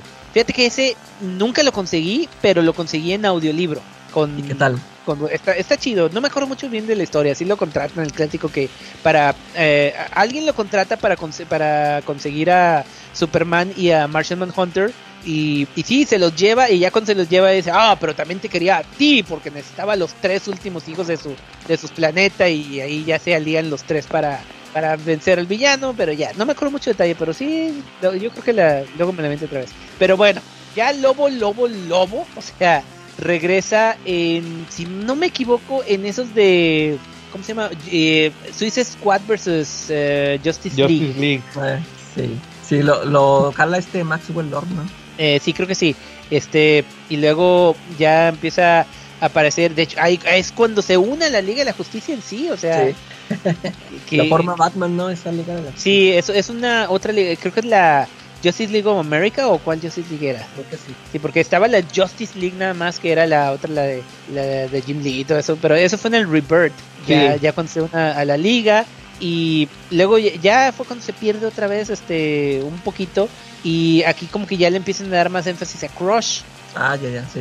que la- ya también la mencionamos la, la vez pasada cuando hablamos de Crush y Lobo, que es la hija que empezó a salir este con la, la los Teen Titans y pues, Lobo está igual relegado a puras apa- apariciones, este que hasta eso sí son bastante numerosas las apariciones, pero o sea, lo, yo un- lo que quería era un, una miniserie o una serie regular de Lobo, pero pues ha habido pues, nada más la de Cr- Crush y Lobo que mencionamos, la de Superman contra Lobo. ¡Ay! Estaba ver, come- pendiente eso. Comenta eso que, que dices que te molestó tanto. me encabroné, o sea, me encabroné en serio con este la serie de Superman contra el Lobo, déjame ver, que mencionamos la vez pasada. eh, Allá la leyeron. Yo no. Nada más la estuve ojeando así. Ah, bueno, ahí, ahí les va, es de este Team Silly, sí, Team Silly con Sarah Beatty y que me decían de Mirka Andolfo, que insisto que no me gusta su, su arte, pero bueno. Sí, no, ni a mí. Este, bueno, que en el primer número de, eh, de la de Superman contra Lobo, este, ay Dios, no, ya no me, no me quiero ni acordar de que, o sea, Lobo lo que hace es este ir a la Tierra para vengarse de, de Superman porque le interrumpió su, su sus vacaciones, pues, que estaba teniendo. Va a la Tierra y, eh, o sea, tú dices, ah, ok, aquí ya se enojó Lobo con Superman, ahora sí se van a agarrar a, a madrazos como debe ser. No, ¿qué hace Lobo? Se hace influencer. ¿Ok? tiene, tiene su canal de YouTube o lo que sea, ¿no? Es del Tube No me acuerdo de algo de algo del ex, porque tiene, todo tiene que ser del ex. Tiene su canal de, de YouTube, su Twitter y todo, todo eso y habla pestes de, de Superman y entonces le, lo baja a, a- y dices, no, güey, ¿qué demonio está haciendo Lobo haciendo esto? Yo sí me encabroné mucho. ¿eh? y ya, o sea, ya el resto de la, de la historia está muy, no sé qué, que tienen que salvar a un ser de otro universo y que sale una chava que los anda este analizando. Y bueno una cosa que sí me, se me hizo china el número número dos es de haz de cuenta que ah, haz de cuenta que salvan a este ser super mega poderoso de otro universo y en, en recompensa dice ah pues los voy a devolver a, les voy a devolver sus planetas o sea Sarnia y Krypton. Y entonces sí recrea o sea revive a Sarnia y a Krypton y manda al lobo a Krypton y a Superman a Sarnia. Ok. Eh, así que en ese sentido el número 6 estuvo chido. Sí, eso, eso sí lo, lo chequé así ojeándolo y, y luego salen por ahí también hasta los Wildcats, ¿no? Sí, eso, eso te iba a decir, en el número 3 pelean contra los Wildcats y es lo único que, va- que vale la pena yo creo. Y ya, pero sí, me es- eso de que el lobo influencer sí me, enca- me, me cago. De por sí me caen los influencers y me traen cosas Pero suena, suena divertido, suena como un enfoque diferente, ¿no? Mm, Digo, al final Sí, pues, sí, lo, vamos es encontrar cosas pues disparatadas, ¿no? Que no te esperes. Eh, Yo creo que eso es lo que llama la atención de un cómic, ¿no? sí, pues Sí, sí, si te vas por ahí, sí estoy de acuerdo. Mira, ¿y yo- cómo- ¿y cómo ven lo de la película de Lobo? Que hay una película en fase de producción del Lobo. tienen Pues es- años. Ah, es- Tienen años yo- diciendo yo eso creí que y... ibas a decir la, la película fan, como fanfiction, la que está de, Ah, sí, como sí, para sí. militar y eso está chido. Mira, Sí. eh, por ahí quería quería pasar a, a eso de, de cómo se llama Eh, la sección de, mi- de media de este de Lobo porque eh, salió en live action salió en esta serie de bueno no serie ah, bueno ese es más adelante pero salió en este de eh, paramilitary Christmas Special bueno sí la adaptación del cómic ¿ok? este y ahí lo interpreta Andrew Briniarski que este ah, yo creo que es un buen papel o sea para empezar si está más grande mamá me gusta más que el lobo que salió en Krypton En Krypton, ok sí. Honesta- honestamente Andrew Bruniaski lo conocemos tal vez en papeles medio diferentes como el hijo de Max Shrek en Batman Returns Órale. Ah, eh, ¿sí se acuerdan? Que era un, un wimp, o sea, un este sí, o sea, un llorón, ¿ok? Y como Zangief en Street Fighter. Ah. Él, él, él era el, el que interpretó al lobo. Ajá, es él. Y es- yo creo que es un buen papel. Pero en, en otras apariciones en los medios, como ya habíamos mencionado, fue Superman, la serie animada. Salió una serie, serie web del lobo, que yo, yo sí la vi cuando, en el 2000, cuando era todo todavía con modem de telefónico y que tenías que esperarte como 5 horas a que se cargara un capítulo de, de 10 minutos. era animada, ¿sí, verdad? Sí, una se- eh, serie animada, serie web, y por ahí tenía también que minijuegos y todo eso. Eh, eh, hace poquito la conseguí, la bajé de YouTube, alguien tuvo la fortuna de, de guardarla toda la serie. Este dura 30 minutos la, lo, en- ya sí en conjunto Todos. todos los capítulos. Así es. Ah, y pues después pero la- como Ahí me la pasas, ¿eh? Ah, Que claro. no se te olvide. Este, pero, o, o mínimo te paso el link. Este, pero sí, o sea, la calidad es, está, es baja por la, la, al ancho de banda. Y este, pero está divertida, ¿ok? Y luego salió en Justice League en, en la serie. Sí, la serie de Justice League, el del mismo, el mismo universo. Sí, se universo de la- Superman, Ándale, Eh, en los sí, sí. capítulos se, se une ahí a la Liga de la Justicia. Así es, Hereafter parte 1 y 2. Este, luego salió un micro cameo en la, la serie de la Legión de Superhéroes. Luego salió en Justice League Crisis of Two Earths, en la película, una, una versión de un universo este bueno, de Tierra 3, de hecho. Sí, la de la sociedad, la del sindicato del crimen. Así es. Eh, salió en un capítulo de Young Justice de la temporada 2. Este salió en Justice League Action en creo que como tres capítulos. Ah, con el Space Cavi, que yo lo conocí en también en la serie regular de Lobo. Que es también un personaje divertido de la era de plata que está no tiene mucha lógica, pero es un, un taxista que taxista, sí. ese, pero bueno, es- estaba chido también. Oye, a ver, este, Jen, si, si tienes este detalle de todas esas apariciones, me imagino que tienes de esos capítulos también, ¿ah? Ah, Obvio. Oh, ah, entonces también, también me los pasas, ahí también voy apuntándole. Porque Sí. no tenía idea de, de, de en qué tanta cosa había salido. Ah, sí, claro, mira, te voy a pasar la lista y los que tú no consigas te los paso. Porque si Vale. alguna, alguna serie está este, muy difícil. Salió, bueno, este, este sí me la- es una serie que tal vez no vería, pero lo- la tuve que ver por Lobo. Salió en Superhero Girls eh, Intergalactic Games. Es una, una película de la serie, de la eh, franquicia, Ah, este, sí, de esta Pero- franquicia de DC. ¿Pero de cuál? ¿De los que ya son chi así chiquitos o a los que parecían No. Barbies? Sí, de, ándale, de las Barbies. Este sale eh, como eh, ya ven que las, la- todas las chavas estaban en una escuela y Lobo llega como parte de la delegación de otra de otra escuela de otro planeta que van a, a competir en los juegos intergalácticos y es un lobo adolescente acá bien bien Ken. Ah, Bueno, no, entonces bueno. es la chafa. Porque fíjate que Eh, yo, yo he visto, la- yo he visto, tengo entendido que estaban dos series. La primera sí son Viles Barbies y Viles. Sí. eh, y la segunda es, creo que las hacen los de My, My Little Pony.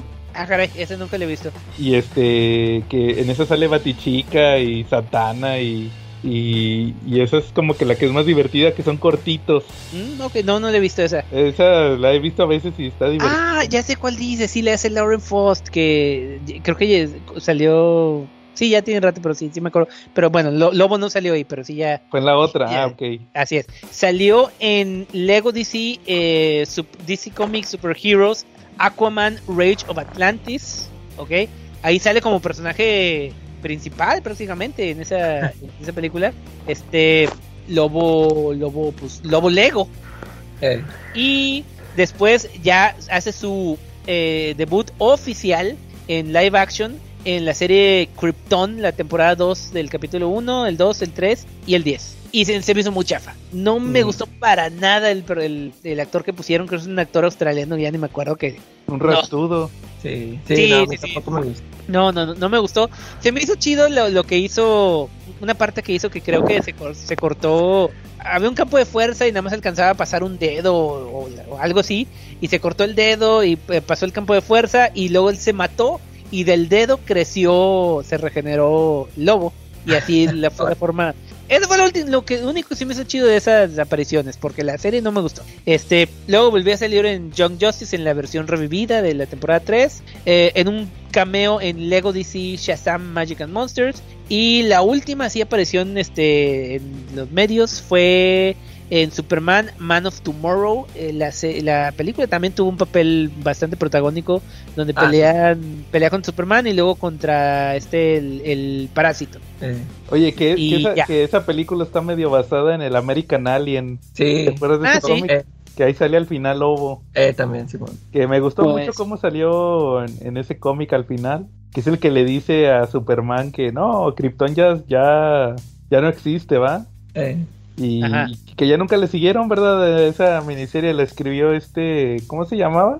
El hijo del director este. sí, Eh, pero Ay, ¿cómo se llamaba este? se me fue el nombre del cuate. Pero es que yo tengo ¿Cómo, entendido cómo se que- llama la, en- en la historia? Superman American Alien. Yo, es que yo tengo entendido que el, el cuate ese que le escribió, que se metió en Ah, que broncas, tuvo broncas, ya me acordé, sí es cierto, tú me estaba, está vetado, ya por eso ya no Ah, ah, Landis, el, Eh, el hijo de Landis. John Landis, Max Landis. Ok. Todos los hijos de directores famosos de, de comedia se llaman Max, porque es Max Landis, Max Brooks, el de Mel Brooks. el de Mel Brooks. Pues bueno.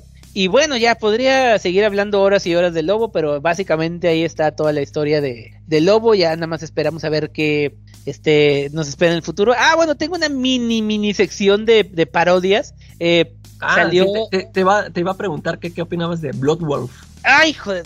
Bueno, esa es, es- esa parte. Eh, porque, mira, ahí te va. Salió eh, de Eclipse Comics, salió en la de Loco versus Polverine. Ah, ok. sí, sí. Este, eh, de, ¿cómo se llama? Spoof Comics salió Wolverine Broad versus Hobo, que ahí son igual, Lobo y Wolverine, pero en, en chavas eh, extremadamente dotadas. Este, salió una versión en Deadpool, que era una versión del lobo, que es- era básicamente lobo lobo, pero como tiene una máscara eh, de hierro, nunca se le ve la cara, así que lo puede usar Ah, sí, Este, sí, creo que sí vi las.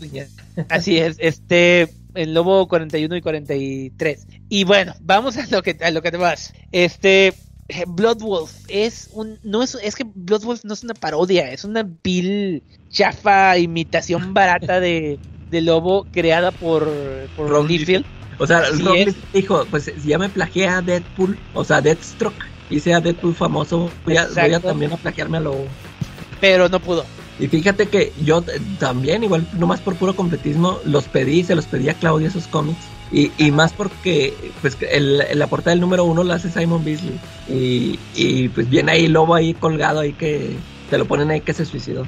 Pero sí, Sí, está hecho- malísima la serie, malísima. Sí, mira, Yo el- ya ves dime, que dime. salió en, en Darker Image. En eso, este eso te iba a decir, salió en eh, Darker Image. fíjate que es, esa historiecilla me parece aceptable. Creo que por eso después pedí la serie.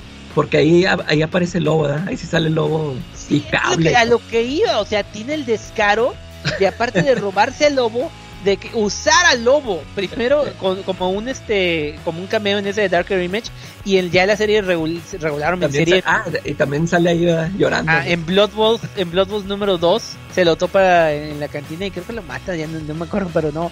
No, sí, o sea, ese es un, un vil descaro robo completamente de, de este Rob Liefeld que hizo con Blood Wolf. Y, Y, pues y ya. sacó, sacó un especial de Blood Wolf contra Supreme que está escrito por Kate Giffen. Ese también se, se me hizo aceptable porque lo escribe Kate Giffen. Bueno, tal vez te lo, te lo, te lo paso por Kate Giffen, pero sí, eso sí no lo. Ese sí no, como no sale lobo, no lo, no lo vi. Oye, y, y a ver, y tú sí has oído de esa, esa, ¿cómo se dice? Ese mito urbano de una historia que nunca salió a la luz de, de Alan Grant y Frank Whiteley. Ah, caray, no, eso no, eso no supe. Sí, yo, yo he leído por ahí entrevistas donde dicen que ellos dos hicieron un cómic, que sí lo hicieron, o sea, lo dibujó el Frank Whiteley y todo, pero que DC no dejó, no se los permitió publicar, que porque se les hizo muy, creo que se llama The Hand Job Man, algo así. Y, y solo platican que en toda la historia pues sale, sale el lobo desnudo en todo el, todo el número. Ah, caray. y que al, y que al final este se termina con un montón de un montón de cuates este no sé, o sea un, un- no sé eh, me imagino que así como la ese episodio de South Park te acuerdas del South Park de Quita Trabajo Ajá. ¿Cómo, cómo se termina que algo así también este parecido en eso se termina el cómic y que por eso nunca no, no lo dejaron publicarlo. Este, yo he leído entrevistas de ellos dos y dicen que sí, que se supone que sí lo hicieron. Y luego este yo compré un libro, un tomo de se llama Graphic King de Frank Whiteley y, y yo dije, ay, a ver si ahí meten esa historia y no, o sea, hasta ahorita nunca la han, nunca la han publicado. Es- Estoy, todavía sigo en la esperanza de que algún día la, la publiquen. Pues quién sabe, ojalá sí, porque, o sea, Frank Whiteley es muy chido y, y, y para que el DC no le haya querido publicar es que sí, es que está muy fuerte y sí me gustaría ver. Pues, ¿por, por qué no la sacan con Black, Black Label? Que están sacando cosas así que acá... Ándale, sí. Eh, o si ahí fue donde salió este Batman desnudo que se le vio Sí, todo. ándale, sí. Pues sí, Ah, bueno, pero también lo censuraron también. ah, pues sí. Ya después se echaron bueno. para atrás. Mira, Oye, un, ya- un dato ya ahorita- curioso. A ver. Mande. No, a ver, Eh. Ah, bueno, yo va- vaya primero. Sí, llegaste a tener la serie de Bob de Galactic Bomb. De, sí, Ah, Bob sí, the Galactic sí, Bomb. lo tengo. Una. Está, está muy chida también porque, o sea, no es una serie de lobo, pero sale el lobo en todos los números, Eh, ¿ok? Pero bueno, ahí te va el dato curioso. Ahí, ahí me la topé en, en, en etcétera, me lo topé en, un- en la caja de los de 10. Sí, Creo que el es- número es- uno, ahí- ¿no? De ahí le conseguí, o sea, había como tres o cuatro juegos este, que llegaron este, así completos. Y yo, yo ahí, ahí conseguí la mía. Este, bueno, ahí te va el dato curioso. Esa serie de Bob the Galactic Bomb salió en, en DC, escrita por Alan Grant y John Wagner, el de, el de, ahora sí, el, el de, eh, ¿cómo se llama? George Red, eh, ilustrada por Carlos Sí. Esquerra, también de George Red. Pero bueno, ahí te va, ahí te va. Esta serie la reimprimió, este, eh, ¿cómo se llama? Bueno, los, que- los de, ah sí, en George Red Magazine, allá en, en Inglaterra Órale. pero como no tenían los derechos del lobo, lo reemplazaron al el personaje. O sea, la historia es, es igual, idéntica, pero el lobo fue reemplazado por una lesbiana eh, grandota que se llamaba Asbo. No manches. Ok, no estoy jugando, ahí, ahí te- por ahí tengo los, los- bueno, no los tengo, los vi para de curiosidad y sí, o sea, está bizarro porque es la, es la misma, es, todo es lo mismo, el diálogo está, es lo mismo, es básicamente misma, pers- misma personalidad del lobo, pero ahora es una, una lesbiana grandota. O sea, le dejaron los mismos diálogos y todo. Sí, todo es igual, excepto que Lobo ya no es Lobo. Y es, es el dato curioso de, ese de Bob the Galactic Bomb. Estaría bueno conseguirlos. eso. Lo- luego te paso imágenes porque está bizarro. Eh, oye, ahorita que decía Charlie de la película de Lobo, este, ¿tú que, sí te gustaría ver una película de Lobo este, actualmente? Fíjate que a mí me gustaría eh, que lo presentaran, eh, creo que ya lo había mencionado por ahí, este, yo pienso que el, el más indicado ahorita que podría hacer algo bueno con Lobo es James Gunn. Este, Híjole, sí.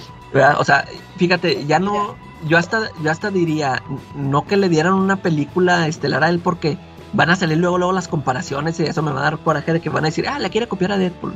Pero yo por ahí tenía, había dicho, había lanzado la idea de que, que le den a James Gunn eh, la Justice League International y que ahí lo meta como villano. Eh, eh, yo digo que lo, lo haría chido. Mira, yo creo que la película de Lobo Lobo nunca se va a hacer. O sea, porque, mira, si fuera un personaje de Marvel tal vez sí, pero DC de DC no creo. Honestamente no creo. Por ahí por ahí decían que Michael Bay quería dirigir la película o más bien que lo querían que dirigiera la película después del éxito de Deadpool, pero no le han llegado al precio y yo creo que más bien se presta más para para que salga en, en una serie este live action y de, de estilo James Gunn. O sea, tendría que ser algo, algo Ya, chido sí, como él. ándale, como Pacemaker, ya ándale, si, si no le van a dar película, pues la serie de Lobo. Pues, pues sí, pero pues en fin. Pero sí, él, él como que pienso que es el único que sí le, le haría este justicia al personaje. Sí, porque ya imagino Michael Bay. Michael Bay yo creo que sería, har- haría... No, es que Michael Bay, yo haría lo de... Es el Rob Liefeld del cine. por, por eso no, no me gustaría que lo tocara, pero pues en fin. Pero Michael Bay no es tan malo, no, es- no es como el Rob Liefeld del cine, ¿no? Michael Bay, eh, o sea, ¿qué estás viendo? No estás viendo sus ¿Qué estás películas. viendo? ¿Se ¿Cuál- reviste cuál- Transformers? ¿Viste La Isla? O sea, Pero Ah, no pues, está no buena- no son está buena la isla. ¿no? no, mandé. No, No, yo no, creo no. que yo creo que, que un que un cómic dibujado y escrito por Rob Liefeld es es lo único que tiene similitud en, en algo malo es un audiolibro grabado por el peje. ¿No? O sea, un audiolibro grabado por AMLO yo creo que es lo único que le haría competencia a un cómic dibujado por Rob Liefeld. Y un audiolibro de Lobo. Ándale. Leído por AMLO. No, pasa, pasa. No, no, no, no, pues bueno. Pues ya, ¿qué más? Ya, Ya, ¿qué ya más repasamos toda la- Recomendaciones para la gente que quiera leer de Lobo. Híjole, pues las miniseries que ya mencionamos, Sí. este, la, bueno, sí, la- las originales, la de Lobo y Lobos Back, creo que habían salido un especial, un omnibus o algo así, no me acuerdo. Ah, los que tienes tú, Joe. Yo tengo los tomos de Kid Giffen y Alan Grant. Ah, ok, chingón. Son dos tomos. De Este- hecho, vienen todas las que dijeron de ellos. Aquí vienen. Hasta esa de la de, ¿cómo dijiste? La de Taxes. De Taxes. Ah, qué chingón. Oye, esa, no- es- esa no me la sabía. Sí, de hecho los, los sacaron hace un par de años. Y de hecho, eh, eh, el que me gustó mucho fue el de la convención.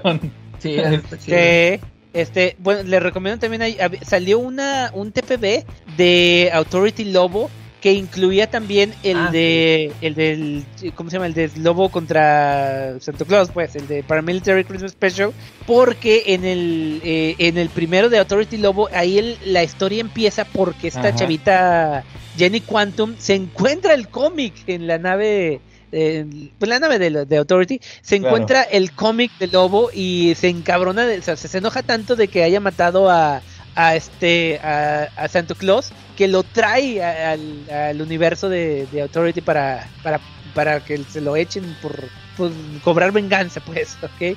Y, y pues, sí, ahí, ahí viene en un, un TPB recopilada estos dos especiales de Lobo con The Authority y el de Paramilitary, Paramilitary Christmas Special. De hecho, también nada más como comentario, en estos TPBs de, de Kid Giffen y Alan Grant, en el primero viene el pa- es el de Paramilitary Christmas y en el segundo vienen los dos de Authority. Ah, chingón. Pero, Sí. o sea, partes. Sí, sí, vienen los, no, o sea, sí, vienen, son los últimos dos números, de hecho, el, ya donde se termina el tomo vienen los dos especiales de, auto- de Love Authority. Sí, mira, y ya para así como deseos del futuro, Ajá. a mí lo que me gustaría es que al lobo nuevamente lo agarrara un, un- algún autor, porque últimamente ni, o sea, no ha tenido un autor fijo como Alan Grant por tantos años. Eh, hasta Scott Ian de Anthrax escribió una, una miniserie de, de lobo que bueno, fue se salva porque está dibujada por este eh, ah, Sam Kidd, que él, él es muy chido. Eh, pero no, o sea, necesita alguien que lo entienda y que lo, lo lleve a, a nuevos niveles, porque así como, no sé, o sea, se presta el lobo todavía para, eh, para ser el Deadpool de DC, o sea, pero no lo aprovechan. Sálvalo, Diosito King, sálvalo. King estaría, estaría bien. Cierto, eh. Me No, gustaría un no, Gar no veo- Dennis, este, Ajá. ¿quién más estaría bien? Sí, pues Eh, la no sé, carta no sé. se escribió muy chido en esa de Hitman. Sí, sí, sí, la, ver- la verdad sí. Yo creo que alguien que describiría bien a Lobo sería mm, mm, mm, mm, de los actuales. ¿Quién te gusta, Es que Calaca? ahorita, ahorita es puro nuevo que ni conozco. Pues Igual. este, híjole, de los de DC, ¿quién, quién estaría bien? Bendis, Bendis. No, Benji no me la. Jeff Lemire tal vez. ¿Quién? No, Jeff Lemire no, Lemire. porque luego le habla, oye, no, porque le va a hablar a Sorrentino y le van a poner cara de Diego Luna. Ah, ok, bueno, no. no, yo creo que Bendis de repente se echa unos buenos chistes. Bendis lo sacó ahí en Superman, ¿no? Lo sacó en un... No recuerdo si cameo. salió. Sí, cu- cuando anda John con Llorel, cuando andan allá por el espacio, ahí se lo topa luego. Ah, sí es cierto. Ándale, pues ya ves ahí, estuvo bien. Ya ves que A ver, ya ¿cuál, de- ¿cuál dices? ves, eh, en, la, Superman de en la serie de Bendis. de ese. ¿A poco sale lo, lo... Sí, eh, será 6, ha de ser como el número 7 o el 8. Por ahí, sí, Sí, entre probable- el 7 y el 12 por ahí. Sí, ah, aquí ya lo encontré, es el número 7, sí. Sí, ahí lo tengo. Ok, sí, de acuerdo. Este, po- pues, pues sí. Sí, Ajá. ya, ya no, ya no sé qué más decir porque sal- salió también prominentemente en la, la de Dark Knights de Death Metal y... pues, ah, sí, que- oye, ese, ese numerillo sí me pareció divertidillo. El Yo ni lo he leído, Infinite, lo voy a. Infinite Extreme ¿Y de qué se trata, Calaca?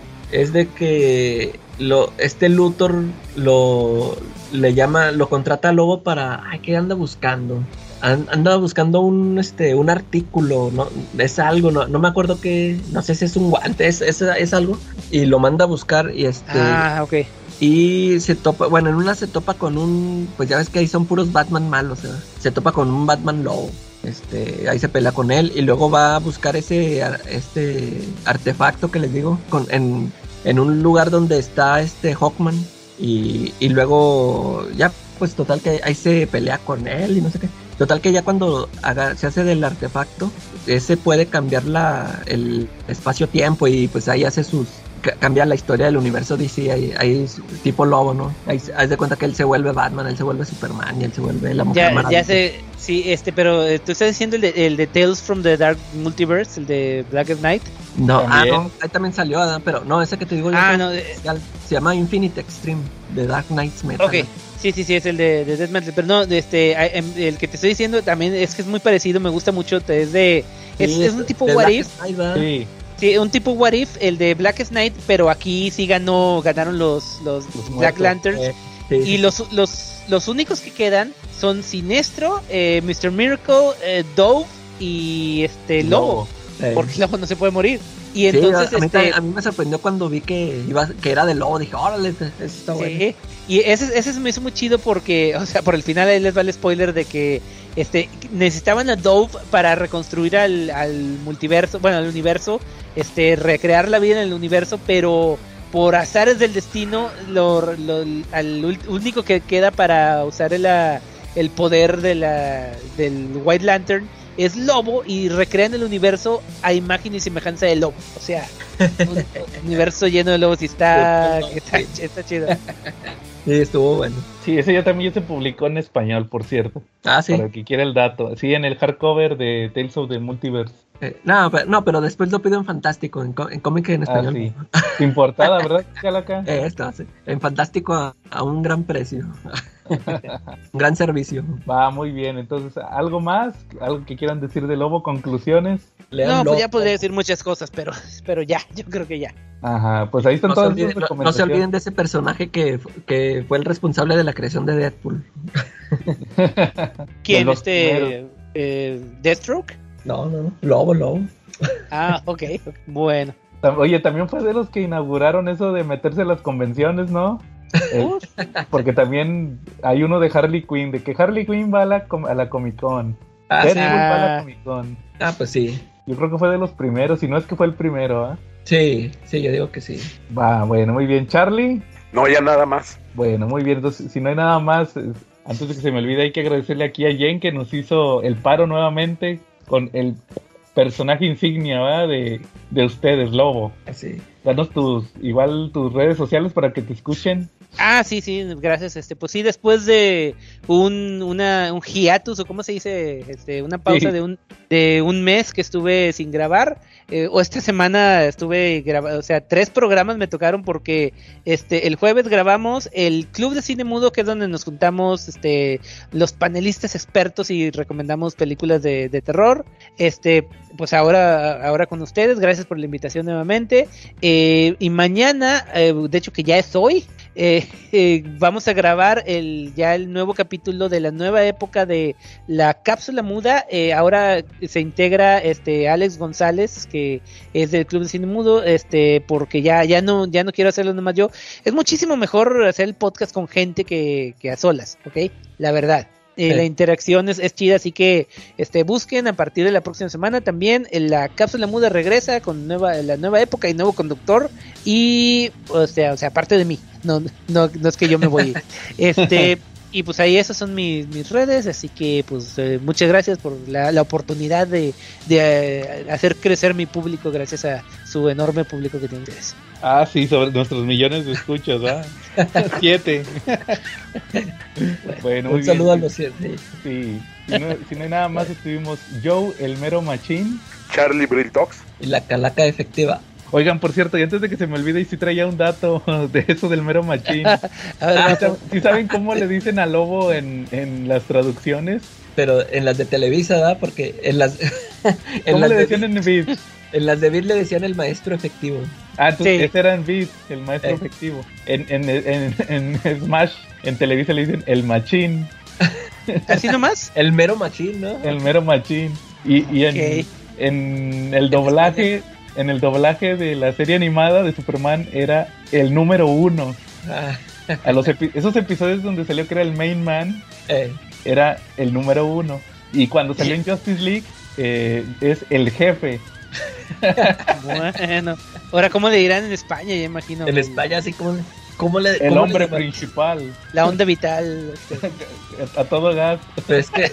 no, le iba a decir lo ves, ¿no? Pero ese es este. no ese, ese es otro Bueno, ahora sí ya nos vamos. Ahí nos vemos en la próxima. Sale, pues. Bye, bye. No.